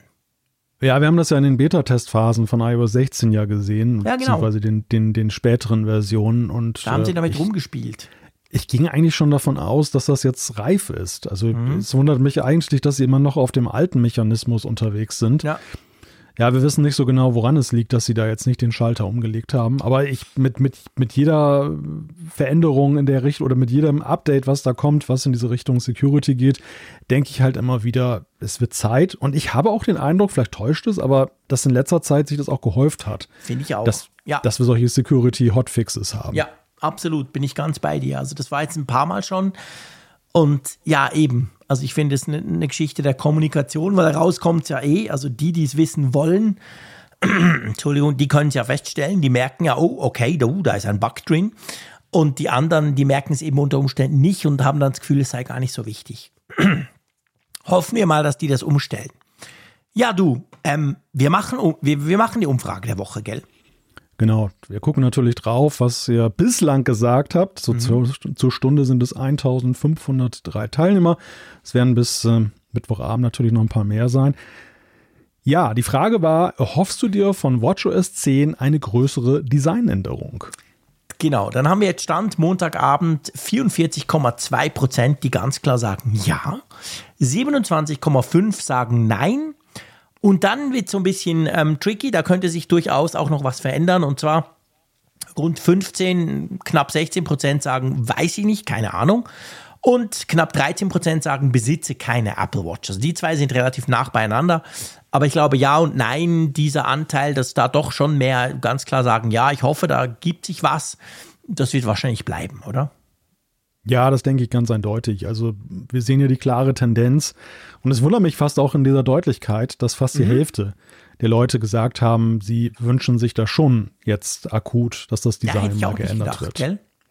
Also ja, weil wir hatten ja beim letzten Mal das Thema, ähm, dass bei WatchOS ja aufgrund des kleinen Displays die, die Möglichkeiten, ein Layout zu verändern, zumindest nach meinem Gefühl, jetzt nicht irrsinnig groß sind, anders Genau. als jetzt zum Beispiel auf jedem größeren Display. Und äh, dass das, was, die, was, was Apple da jetzt macht, ja irgendwie naheliegend funktionell wirkt. Aber Ja. witzig, dass das jetzt eben dann doch der Wunsch gereift ist über all die Versionen, dass, dass Apple da mal was macht. Genau, also hätte ich, hätte ich nicht unbedingt erwartet. Wir haben natürlich eine neue Frage. Worum dreht sich's? Ja, da es ja jetzt nicht so viele Nachrichtenthemen gibt, haben wir uns gedacht, äh, mal eine Umfrage in eigener Sache, weil das immer wieder mal in Zuschriften kommt, dass gesagt wird, hey, ich höre euch seit Folge 1 oder ich höre euch seit letztem Jahr, dass wir einfach mal so ein, so ein Gefühl dafür bekommen wo wollen, wie ist das denn eigentlich insgesamt so? Und die Frage lautet, seit wie vielen Folgen hörst du den Apfelfunk? Genau, dann könnt ihr sagen, dies ist meine erste, das wäre auch lustig. Dann könnt ihr sagen, ja, so 2 bis 10, 11 bis 100, 101 und 200 oder mehr als 200, aber nicht alle. Meine Güte, ja, wir sind ja schon bald auf 400. Habe alle gehört, könnt ihr natürlich auch klicken. Ist anonym, ihr müsst das also nicht klicken, fühlt euch bitte nicht verpflichtet. Und ihr könnt natürlich auch klicken, höre keinen Apfelfunk. Das wäre insofern spannend, wie ihr denn überhaupt an diese Umfrage der Woche rankommt. Aber ja, vielleicht nutzt ihr ja nur die App. Ja, das ist kein Muss. Ich habe tatsächlich schon mal von Leuten gehört, die halt dann irgendwie die App nutzen und die auch jetzt auf unsere Seite gucken, aber die dann den Podcast gar nicht mehr hören. Ja, genau. Ja, ja klar. Das kann es natürlich absolut geben, logisch.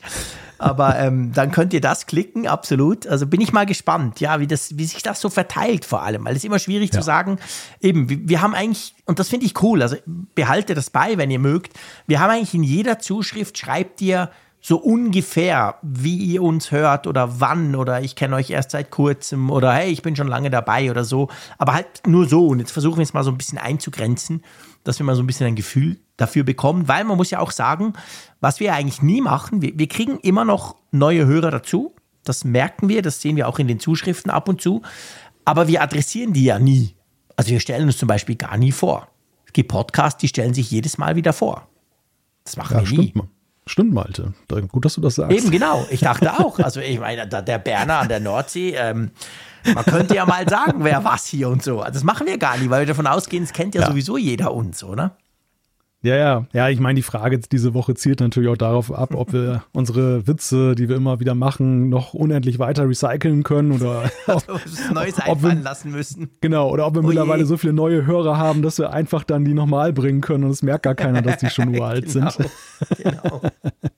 ja, nee, aber es ist auf jeden Fall sehr spannend. Also ich, ich lese das halt auch in den Zuschriften immer gerne und äh, überhaupt muss ich ja an dieser Stelle mal loben, wir haben ein sehr höfliches Publikum.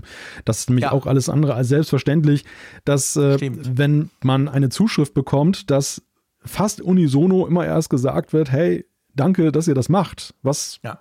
überhaupt nicht äh, erwartet wird von uns, gar, in gar keiner Weise. Aber ich finde es einfach nett. Ich finde es einfach sehr freundlich, wenn, wenn Menschen sowas ja. sagen und das zu würdigen wissen, ja. dass so ein Angebot da ist. Auch wenn ihr Kritik übt, was ihr tut, was auch super ist, was uns ja letztendlich hilft und weiterbringt. Aber es ist immer ein irgendwie ist es immer ein guter Ton, man kann, man kann ja. damit umgehen, man denkt, aha, okay, wow. Vor allem ihr erklärt, warum ihr was schreibt, das finde ich großartig. Also wenn, wenn ihr irgendwie nicht einverstanden seid oder findet, hey, aber das ging zu weit oder das ist blöd oder Apfelfunk am Hörer macht keinen Spaß, dann beschreibt ihr warum. Und das finde ich genau. großartig, genau. weil da kann man ja was anfangen damit. Man sieht ja auf YouTube, gibt so viele, hey, alles Mist, was du da erzählst. Tja, ja. was soll ich damit anfangen? Das hilft mir ja, ja. nicht weiter.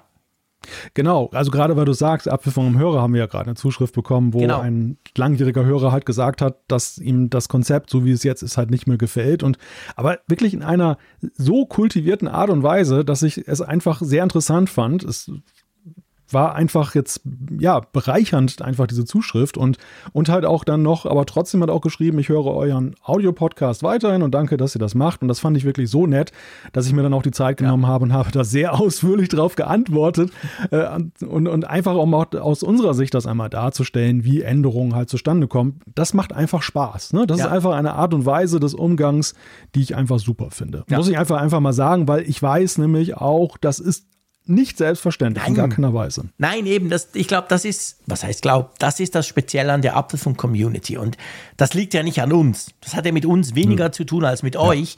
Und das genau. ist das Spezielle, weil wir sind ja viel auf Social unterwegs. Wir, wir machen beide YouTube, wir haben noch andere Kanäle, wir arbeiten, unser Job gehört auch dazu.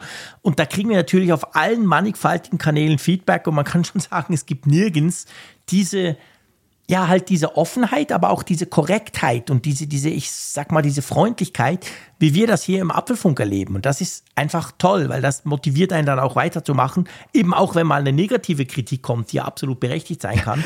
genau. Einfach mal gepflegt anderer Meinung zu sein. Genau. Auch das ist ja gut. Genau. Aber das hilft halt, das zu verarbeiten, wenn es gepflegt ist. Und wenn nicht einer einfach rausrotzt, ihr seid Idioten. Was man ja, ja. auf anderen Kanälen durchaus auch das, ab und zu mal mitkriegt. Äh, gibt es sehr wohl, ja. Genau. So, damit wir keine Idioten sind, müssen wir natürlich selber auch noch ein bisschen Feedback machen. Einverstanden? Ja, ja, ja, genau. Dann lass uns doch jetzt mal zur, zur, zu den Zuschriften kommen, zu ein paar. Ja, ich fange mal an mit Jochen. Der hat mhm. uns geschrieben und ich glaube, das richtet sich vor allem an dich äh, mit der Frage, die hat er im PS geschrieben, mir war bis zum Stream am Donnerstag nicht bewusst, dass es Wecker mit Sonnenaufgangssimulation gibt. Da habe ich mich nie drum gekümmert und umgeschaut. Finde die Idee aber genial. Was habt ihr denn für ein Modell im Einsatz? Ich bin erschrocken, was es da für eine Auswahl gibt. Daher freue ich mich auf einen Tipp von euch. Ich muss sagen, das geht eindeutig in Richtung Bären, diese Frage. ja, genau. Ich hatte das, glaube ich, mal erwähnt, dass ich mich eben nicht so durch ein profanes Gepiepse oder ein Gebrumme an der Apple Watch, also von der Apple Watch wecken lasse, sondern eben so einen Wecker habe, der mich quasi äh, lichtmäßig langsam mal in die Realität zurückholt. Ähm, es ist tatsächlich so, ich musste selber noch mal googeln, als du das geschrieben hattest, Jochen. Es gibt vor allem die Preisspanne, ist ja völlig verrückt, es gibt alles. Ich habe von Philips, die waren da ziemlich früh dabei, weil den Wecker habe ich schon ewige Zeiten. Ich habe das Wake Up Light. Also von Philips gibt es diese Wecker, die heißen Wake Up Light. Ich habe dann HF3505, wenn es dir was sagt. Das Ding kostet ungefähr 60 Euro. Also ist gar nicht so teuer. Ich habe gesehen, es gibt auch welche für 300. Ich weiß nicht, was die anders machen. Da bist du vielleicht dann wirklich, da bist du anders wach vielleicht. Da brauchst du kein Frühstück mehr und nichts. Da bist du gleich auf 200. Aber ähm, der, den ich habe, der ist also A, harmlos und B, ist er vor allem auch nicht so teuer. Die Flutlicht Edition. Ja, das kann ja sein. Ich, keine Ahnung. Ich mein, wie so ein Fußballstadion. Überleg dir mal, ich habe einen, der macht wirklich hell. Also das nicht, da schläfst du nicht einfach weiter. Also mein Sohn zwar schon, aber ich glaube, der ist einfach teenie-mäßig, da ist völlig wurscht, da kann die Welt untergehen. Aber, aber sonst, äh, da bist du wirklich wach, weil es ist sauhell. Das ist nicht so eine Lachtischlampe. Und eben, der kostet 60 Euro. Und dann gibt es welche, die kosten 300 Euro. Äh, pff, was muss denn da noch, eben, das kann ja eigentlich nur heller sein, oder? Ja, ja. überall in Ostermundigen das Licht aus, aber bei dir hier hast du dann quasi Vollpower. Du brauchst ein eigenes AKW, um das zu betreiben. Genau, ja. irgend sowas. Gut, dann bringe ich mal den mit dem Fabian und das passt eigentlich ganz gut zu dem, was wir vorhin generell über das Feedback gesagt haben. Und zwar schreibt er, Vielen Dank für das wöchentliche Update zum Wetter, die Infos über Autos, die schweizerische Kultur und all die nicht Apple-relevanten Themen, denn Apple-Themen gibt es auch woanders, schreibt er mit einem Smiley. Meine Frau und ein paar Freunde waren verrückt genug, für eine Gitarre zu sammeln und nun versuche ich mein vergessliches Gehirn dazu zu bewegen, mir zu sagen, wie einer eurer Sponsoren hieß, um Instrumente zu lernen. Aber mein Gehirn ist offenbar mindestens so faul wie ich. Daher die Frage an euch, könnt ihr mir das noch einmal kurz sagen? Ich würde mir die App gerne näher anschauen. Habt eine wundervolle Zeit. Ich habe mal kurz geguckt. Es gab nur eine App, die diesem, in diese Richtung ging. Das war damals Flowkey. Vor ein paar 50, 60 Folgen. Das ist schon mehr als ein Jahr her. Das war aber für Klavier, gell? Da konnte man doch mhm. Klavier spielen lernen damit. Genau, das ist richtig. Das richtete sich an, ans Klavier. Ähm, ich weiß jetzt nicht, aber so Grund, Grundwissen, was du da erwirbst jetzt mit Noten und so weiter, ist ja wahrscheinlich auch bei der Gitarre nützlich, aber zuallererst ist es halt die Klavierausbildung ja, dann. Genau, einfach das wollten wir kurz äh, mitteilen. Das war also Flowkey, hieß diese App, oder die gibt es natürlich immer noch. Und äh, ich weiß nicht, schau dir die mal an, vielleicht hilft dir was, aber ich gehe doch eigentlich stark davon aus, dass es im App Store garantiert auch Apps gibt, wo man Gitarre lernen kann damit. Würde mich wundern, wenn nicht, oder? Ja, ganz sicher. Also da gibt es bestimmt Sachen. Aber ich denke mal. Didgeridoo, es gibt für alles irgendeine App. Also von dem her, guck dir das mal an, da findest du was. Oh, Didgeridoo-Apps, das ist ja natürlich nicht schlecht. Sicher. Ich, hau ja, das, ich weiß es nicht, aber ich hau es jetzt einfach raus. Würde mich wundern, wenn es es nicht gibt. Ja, ich glaube, der, der Punkt ist gar nicht mal, da eine App zu finden, die das dir beibringen kann. Die Frage ist ja immer welche? bei der Vielzahl an Apps, ja. welche von einer Qualität Absolut. sind, dass man sie auch weiterempfehlen ja. kann. Das fällt mir immer häufiger auf, auch jetzt mit Blick, ich habe jetzt die, die Osterferien auch so ein bisschen genutzt genutzt, mal so Spiele-Apps mal wieder mhm. in Augenschein zu nehmen. Meine Güte, ne? Also es gibt ja, Thema. ja, ja, schwieriges Thema und auch generell, also selbst wenn du weißt, was du willst, aber du wirst ja erschlagen im Suchergebnis mit Sachen, die erstmal dich ja, per In-App-Kauf ausziehen wollen ja. und die dann qualitativ nicht so toll sind. Und das, so, so Tipps sind da echt immer gut. Ja. Ja, das stimmt, absolut. Also das, das ist immer nützlich, wenn man von jemandem weiß, der sagt, hey, die App ist cool aus dem und dem Grund, ich nutze sie selber oder ich weiß was drüber. Das stimmt schon. Magst du mit dem Michael weitermachen? Ich mache mit Michael weiter. Er schreibt erstmals ein Dankeschön an euren herzlichen Podcast. Es macht mir immer wirklich große Freude, euren ausgedehnten Diskussionen und Spekulationen zuzuhören. Da sehen wir es wieder, ne? Das ist ja, genau so ein Beispiel. Das ist jetzt der Disclaimer. Das nehmen wir normalerweise ja immer raus. Also, ja, weil genau. es einfach blöd ist, wenn wir uns immer selbst beweihräuchern. Ich dachte jetzt einfach, weil wir vorhin diese Diskussion geführt haben, wir lassen es jetzt mal drin. Aber ihr wisst, wir lesen das immer. Aber hier bei uns ja. im Feedback nehmen, tun wir das normalerweise nicht noch vorlesen. Genau, aber wir würdigen es. Ja, er schreibt auf jeden Fall, es macht große Freude und so weiter und so fort. So auch in der aktuellen Folge zum Thema AR, VR oder eben MR-Headset. Interessant finde ich den modischen Aspekt, fand ich den modischen Aspekt, welcher ja bereits bei der Apple Watch sehr gut funktioniert hat. Man nehme ein beliebtes Unisex-Mode-Accessoire und kombiniere es mit nützlicher Technik. Herauskommt ein Device, das niemand braucht, aber viele wollen.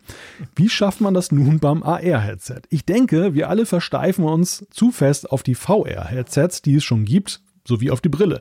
Es gibt aber noch andere modische Komponenten, die Mann und Frau auf dem Kopf trägt. Ich denke da salopp an ein Stirnband, eine Kappe oder eine Mütze.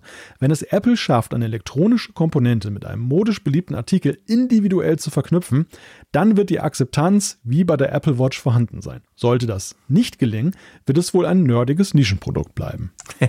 Coole Idee.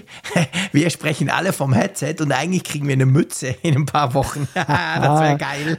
Da wären wir ja Vorreiter gewesen seinerzeit mit der genau, Apfelfunkmütze. Genau, weißt du was? Genau, unsere coole Apfelfunkmütze, die ich im Winter immer noch trage und meine Kinder auch. Ja, stimmt. Ich meine, theoretisch, er hat natürlich grundsätzlich recht. Bei der, bei der Apple Watch ähm, ist ihnen das quasi auch gelungen, so Thema Uhr. Und Akzeptanz bei einer Uhr ist halt schon größer als bei einer Brille. Meine, klar, es tragen viele Brille, aber wer macht schon freiwillig? Ich finde, die, die Gedanken, die er dazu hat, eigentlich, haben schon was, oder? Ja, ja, die haben definitiv was. Und äh, es gäbe es halt nicht das Problem, aber das betrifft ja schon die Kopfhörer, dass eben wenige Produkte in Frage kommen, ganzjährig auch nützlich Stimmt, zu sein. Da haben wir das Problem Also- bei der Mütze. Denk, ja, ja, Mütze, aber auch ja schon Stirnband oder Kappe. Ne? Mhm. Also Kappe vielleicht noch, aber so Stirnband. Das ist ja auch immer schon so bei den AirPods Max so. Die AirPods Max sind meine liebsten Winterkopfhörer. Weil im Winter einfach warme Ohren zu haben damit, herrlich. Aber im Sommer, Mhm. wenn dann, wenn es dann auch im Haus dann so 27 Grad warm ist, meine Güte, dann habe ich ein Aquarium an den Ohren. Ne? Also das Ja. ist. Ja, stimmt. Das ist schon, das, also das, das ist, das, das, das um- umtreibt halt alle Variables. Die, Außer Mhm. der Uhr. Die Uhr ist halt so minimalistisch, dass du sie halt eigentlich immer tragen kannst. Und das, äh, wobei es Ja. ja auch so ist, im, im Hochsommer mit Stoffarmband, mh, ist manchmal auch so eine Sache, aber. Ja, aber dann kannst du es halt auch. wechseln. Das ist halt der große Vorteil bei der Ja, Uhr. Weißt du, du ja. kannst sagen, okay, das Armband ist mir zu heiß. Das habe ich übrigens auch oft, dieses Problem, dass ich einfach das Gefühl habe, ah, das ist mir jetzt zu heiß.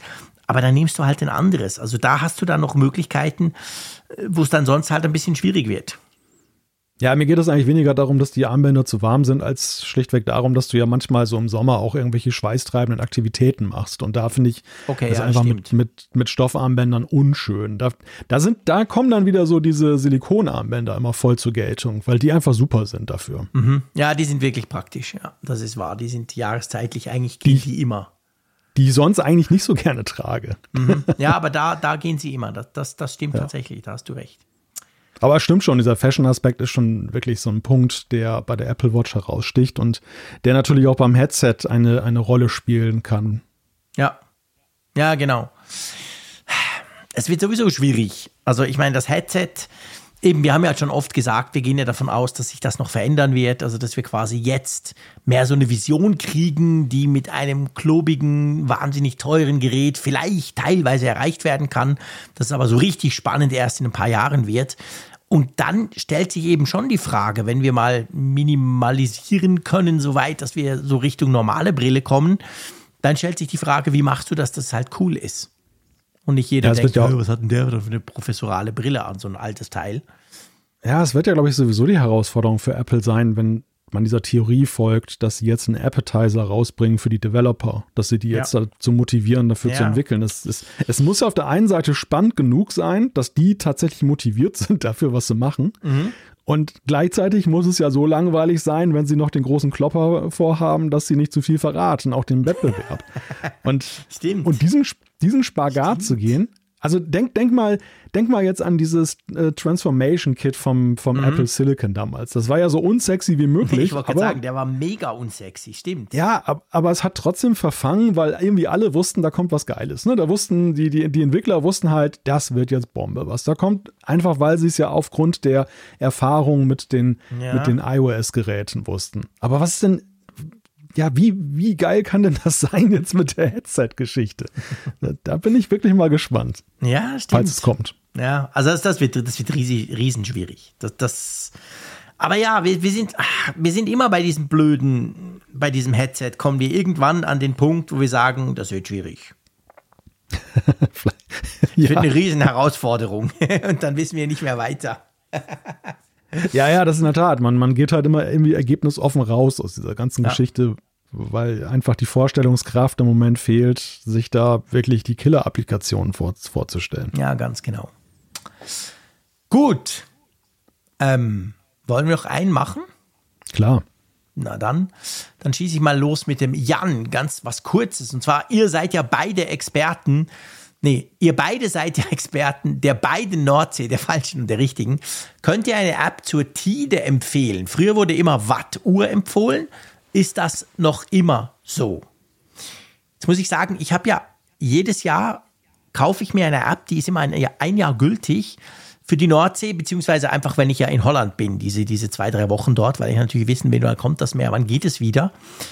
Und ähm, ich habe die gerade gesucht, während wir vorhin gesprochen haben, beziehungsweise während du gesprochen hast. Und zu meinem großen Entsetzen habe ich sie nicht mehr gefunden. Ich habe die offensichtlich mal gelöscht. Jetzt habe ich das Problem, dass ich nicht mehr weiß, welche App das war. Weißt du das zufällig noch? Wahrscheinlich nicht, aber du hast selber eine, oder? Äh, weder noch. Also du hast keine? Was? Was ist denn mit dir los? Ich dachte, das gehört zur Grundausstattung bei dir da oben. Nö, ich gucke einfach, ob das Wasser da ist. okay. Wow. Und wenn nicht, dann nicht. Super. Okay. Ja, wo, wofür sollte ich das brauchen? Ne? Also, das, das ist ja, ja eigentlich vollkommen egal. Nur auf der Straße, dir ist es eigentlich wurscht. Ja, nee, und ich bin kein Wattwanderer, also dann wäre es ja spannend. Oder wenn ich jetzt irgendwie ein Boot hätte du bist oder ja sowas. So, sowieso wahrscheinlich ein typischer Meeresbewohner. Du findest das Meer eigentlich scheiße. Du bist nie drauf, du bist nie drin, du wanderst nicht, wenn es weg ist. Du bist eigentlich, ist dir eigentlich wurscht, oder? Ja, so würde ich das auch nicht sagen. Ich habe ein bisschen Nein, übertrieben vielleicht. Ja, leicht. Kennt man gar nicht von mir. Nein, Nein, aber ich wertschätze es schon extrem. Also äh, man sieht es ja auch, wer meine Fotos da auf Instagram mitverfolgt. Stimmt, da ich bin ja häufig, mehr drauf, genau. Ich bin ja häufig dort. Also ich, die, das ist schon echt so ein, im Gegensatz, also was du beschreibst, ist ja so dieses klassische, hey, du hast ein geiles Museum in deiner Stadt mhm. und du bist noch nie dort gewesen. Genau. Das, äh, das war bei mir auch lange so, dass ich einige Museen, die hier sind, nicht mehr angeguckt habe. Das hat jetzt so diese Corona-Zeit so ein bisschen geändert. Ähm, da da habe ich mir tatsächlich dann vorgenommen, als sie wieder auf waren, dass ich die mir mal angucke und äh, bis auf eines habe ich auch alle gesehen mittlerweile, mhm. äh, sodass ich da jetzt nicht mehr so ein Defizit habe. Aber was das Meer angeht, ja, weißt du, es sind halt immer so zwei Paar Schuhe, ob man irgendwo wohnt, wie man es halt nutzt. Das ist eigentlich mhm. der Punkt. Ich, ich sehe das ja, ja auch so. Äh, wir, ich darf das eigentlich nicht laut sagen, weil ja einige mithören, die jetzt dann auch wahrscheinlich dann diesem Klischee entsprechen. Aber wir machen uns hier an der Küste auch manchmal lustig über diesen typischen Nordseeurlauber, der dann halt dann in, in, in Regenkluft dann ankommt, obwohl es gar nicht regnet, der in Gummistiefeln rumrennt, obwohl es, obwohl wir hier befestigte Wege haben. Also es gibt so, glaube ich, so ein paar Klischees, halt, und das ist wahrscheinlich bei mir, wäre das auch so, wenn ich in die Berge fahre oder sonst wohin, dass man sich irgendwie komisch anzieht, ne? also besonders mhm. kleidet, weil man meint, es muss sein und auch gewisse Aktivitäten meint, machen zu müssen ja. und das für wichtig hält. Und hier ist es eher so, wenn du hier lebst, hast du ist, ist, da, ist dir vieles halt egal. Ne? Die Gezeiten, ich finde es gleichermaßen schön, ob das Wasser hochsteht oder ob es weg ist. Ich nehme das ja. halt immer lustig zur Kenntnis, wenn ich da bin. Aber es wäre für mich jetzt kein Grund, meinen Spaziergang danach zu timen oder so. Okay. Und solange ich jetzt keine Aktivität mache, die damit jetzt eng in Verbindung steht, also beispielsweise du gehst an den Strand und willst jetzt baden gehen. Wenn das Meer natürlich dann irgendwie drei Kilometer ja, weit genau. raus ist, ist blöd. Das, ne? das, Punkt. das ist doof, oder? Ja, mache ich aber nicht. Insofern, dann ist es mir an der Stelle halt einfach egal. Und außerdem gibt es dann halt hier auch in allen möglichen Publikationen und allen Schaukästen gibt es halt diese Gezeiten. Also man ja. muss die jetzt nicht auf der Uhr haben. Die, die, die, die werden hier sowieso hinterhergeschmissen, weil man ja eben unterstellt, dass nicht jeder eine App hat und ja. die Leute es wissen wollen. Ja, Okay, alles klar. Ich habe inzwischen meine zumindest gefunden, da können wir wenigstens noch eine qualifizierte Ausgage, Aussage treffen, weil ich bin ja eher Team Nordsee-Urlauber und nicht Team ist mir wurscht. Ähm, bei mir ist es die, die App World Tides. Es gibt aber eine unüber, also fast, fast, es gibt eine, wirklich viele ähm, Gezeiten-Apps, habe ich gesehen. Die meisten kosten, was ich mir irgendwie noch so nachvollziehen kann. Das muss man ja die Daten irgendwie drin haben, auch wenn man jetzt schon weiß, wie es in fünf Jahren ja sein wird, aber ähm, das ist eine App, die finde ich sehr einfach, einfach aufgebaut. Sie hat sogar eine Apple Watch App und die habe ich dann immer, wenn ich eben dort an der Nordsee in, in Holland bin, damit ich so ein bisschen sehe, wo ist das Meer und wann kommt es und so. Aber ähm, ja, also gibt da relativ viele. Ich glaube, die Wattuhr, die haben wir auch mal in den Kommentaren irgendwie diskutiert gehabt. An, an ja, dieser Name ja. sagt mir auf jeden Fall was. Ja, hatte ich auch mal installiert, ja, ja. Okay, testweise. genau. Also von dem her gesehen, ja, kann man wahrscheinlich nichts falsch machen. Letztendlich brauchst du ja eigentlich nur, du brauchst ja nur die Zeiten. Und dann ist die Frage, wie wird es halt dargestellt? Ja, letzten Endes ist es aber auch so, da gibt es auch bei der Datenerhebung halt Unterschiede, habe ich festgestellt. Okay. Ich habe mich mal so programmiertechnisch mal vor einigen Jahren damit auseinandergesetzt. Mhm. Ähm, es gibt einerseits die, jene, die Apps, die das einfach äh, mathematisch ausrechnen, die dann aber wohl gewisse Unschärfen dann noch haben bei, diesen, bei dieser Vorhersage der Gezeiten. Mhm. Und dann gibt es halt die offiziellen Zeiten, die dann halt behördlich auch nochmal Ja. ausgerechnet werden, wo wahrscheinlich irgendwelche Sonderfaktoren auch eine Rolle Okay. spielen. Also in Deutschland ist es das Bundes, Bundesamt für Seeschifffahrt und Hydrographie, das BSH, Mhm. was diese Sachen rausgibt. Die geben auch einen Ganzjahreskalender raus, der kostet Ja. richtig Schotter, der Ja, kostet genau. extra Geld. Ja. Ähm, man kann das im Internet kostenlos einsehen, aber nur für bestimmte Zeitkorridore. Und wenn du es zum Beispiel für eine App verwenden willst, das äh, machen sie so offen nicht. Also ich weiß nicht, ob es da eine Schnittstelle Okay. gibt, aber die ist dann auch kostenpflichtig. Du kannst Datensätze erwerben. Und äh, das macht vielleicht auch den Unterschied aus bei den Apps, dass die dann auf so ein Datenmaterial zurückgreifen. Wahrscheinlich, Oder ja. ob oder ob die einfach das weltweit ausrechnen und dann, wie Ja. gesagt, es ist mit gewissen Unschärfen behaftet. Ja, das ist so. Also die App, die ich zum Beispiel habe, die, die greift irgendwie auf dieses Datenmaterial zu. Und das muss aber auch so eine Lizenzgeschichte sein. Du kannst zum Beispiel, du kannst so, ich weiß nicht, lass es vier Wochen sein, aber mehr nicht vorausblicken. Also ich kann jetzt nicht gucken, wie es denn am 20. Juli ist, obwohl ich ja weiß, ich Ja. bin am 20. Juli da und obwohl man jetzt das ja auch schon weiß. Also es sind ja, diese Gezeiten sind ja quasi berechenbar. Aber das geht nicht. Ich nehme an, das ist so eine Lizenzgeschichte. Ich kann immer nur so zwei, drei Wochen vorausgucken. Ja, ja, das kann sehr gut sein, dass das eben dann so eine abgestufte Lizenz ist. Ja, genau. Gut, ah, ich krieg schon wieder Lust auf Nordsee und auf Wasser. Ja. Ja, Im Unterschied zu dir bin ich ja da sehr emotional, was das Meer anbelangt. Ja, ja, ja. Bei mir sind nicht nur die Auskünfte unqualifiziert, auch die, die, die Nähe ist. genau. da lebt am Meer, aber wir sind völlig schnuppe. Ist so ein bisschen wie bei mir wahrscheinlich das Skifahren. Es ist mir Ja, das sowas glaub von ich. egal. Ja, ganze das, das, ist mir, das, das ist mir damals auch aufgefallen, als ich dich besucht habe. Mich hat da ja viel mehr fasziniert als dich. Ne? Also Ja, das ist genau, ja, so, klar. genau. wo ich immer gesagt habe, oh, wie schön und so Ja, weiter. ja. Ja, Das ist alt weiß der Berg, okay. genau. Stimmt, ja, ja, genau. Aber das ist typisch. Ich glaube, das ist ja nicht, das, das ist ja nicht nichts Außergewöhnliches. Das ist ja meistens so. Ja. Ich war früher viel in Südfrankreich und wenn ich die Leute da so, hey, geil und überhaupt, euer Strand immer und so. Und die haben gesagt, hey, weißt du was, das interessiert mich nicht. Ich gehe am liebsten in die Berge. Und ich dachte, was, in die Berge? Ihr spinnt doch. Aber klar, man will, man will oft, nicht immer, aber man will halt oft das oder sagen wir mal, es fasziniert einen ja das, was man selber halt nicht jeden Tag vor der Tür hat. Das ist klar. Ja, und Verknappung ist halt auch immer so ein Punkt, der häufig dazu führt, dass man etwas besser findet. Ne? Also ja, stimmt. Das, das wie mit Urlaub. Wenn man das ganze Jahr Urlaub hätte, würde man den auch nicht mehr wertschätzen. Wenn man, wenn man nur sechs Wochen im Jahr hat, dann ist dann halt jede Woche Gold. Da muss man Und gucken, das- genau. Ja, ja, und das ist, das ist, glaube ich, der Unterschied. Und so ist das halt auch mit Reisezielen. Dass, wenn du etwas Absolut. selten hast, ja, sag mal, Businessreisen, die ständig nach New York fliegen, haben wahrscheinlich auch keinen Reiz mehr, dort Absolut. zu sein. Ja, genau, das ist, das ist wahr, das ist der Punkt. Gut, also, ich werde jetzt tatsächlich ein bisschen Ferien machen diese Woche, im Unterschied zu dir. Und wir hören uns aber definitiv nächste Woche wieder, ganz klar. Mal gucken, ob dann die Newslage schon wieder ein bisschen anzieht. Und ja, du, ich freue mich, ich bedanke mich bei dir. Vielen Dank für die Diskussion. Ich wünsche dir schon jetzt einen guten Start wieder ins Arbeiten, was ja dann, wenn ihr das da draußen hört, schon wieder zwei Tage her ist. Dann ist der Malte schon wieder völlig drin. Und wir hören uns nächste Woche. Macht's gut. Tschüss aus Bern. Genau. Ich wünsche dir auch einen schönen Urlaub, lieber Jean-Claude, und äh, ich hoffe, dass dieser Gewöhnungseffekt nicht beim Apfelfunk einsetzt jetzt. Also weder bei dir noch bei unseren Zuhörern, dass sie sagen, oh, langweilig, äh, hört man ja so oft. Also, wenn ihr mögt, nächste Woche wieder. Sponsor diese Woche war übrigens NordVPN, nordvpn.com slash Apfelfunk. Wenn ihr euch das Angebot mal angucken wollt, danke. Und äh, ja, ich sage voller, aus vollem Herzen Tschüss von der Nordsee.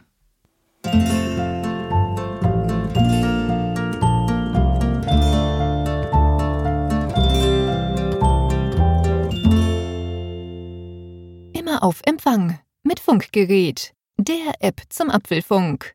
Lade dir jetzt Funkgerät für iOS und Android kostenlos im App Store und bei Google Play.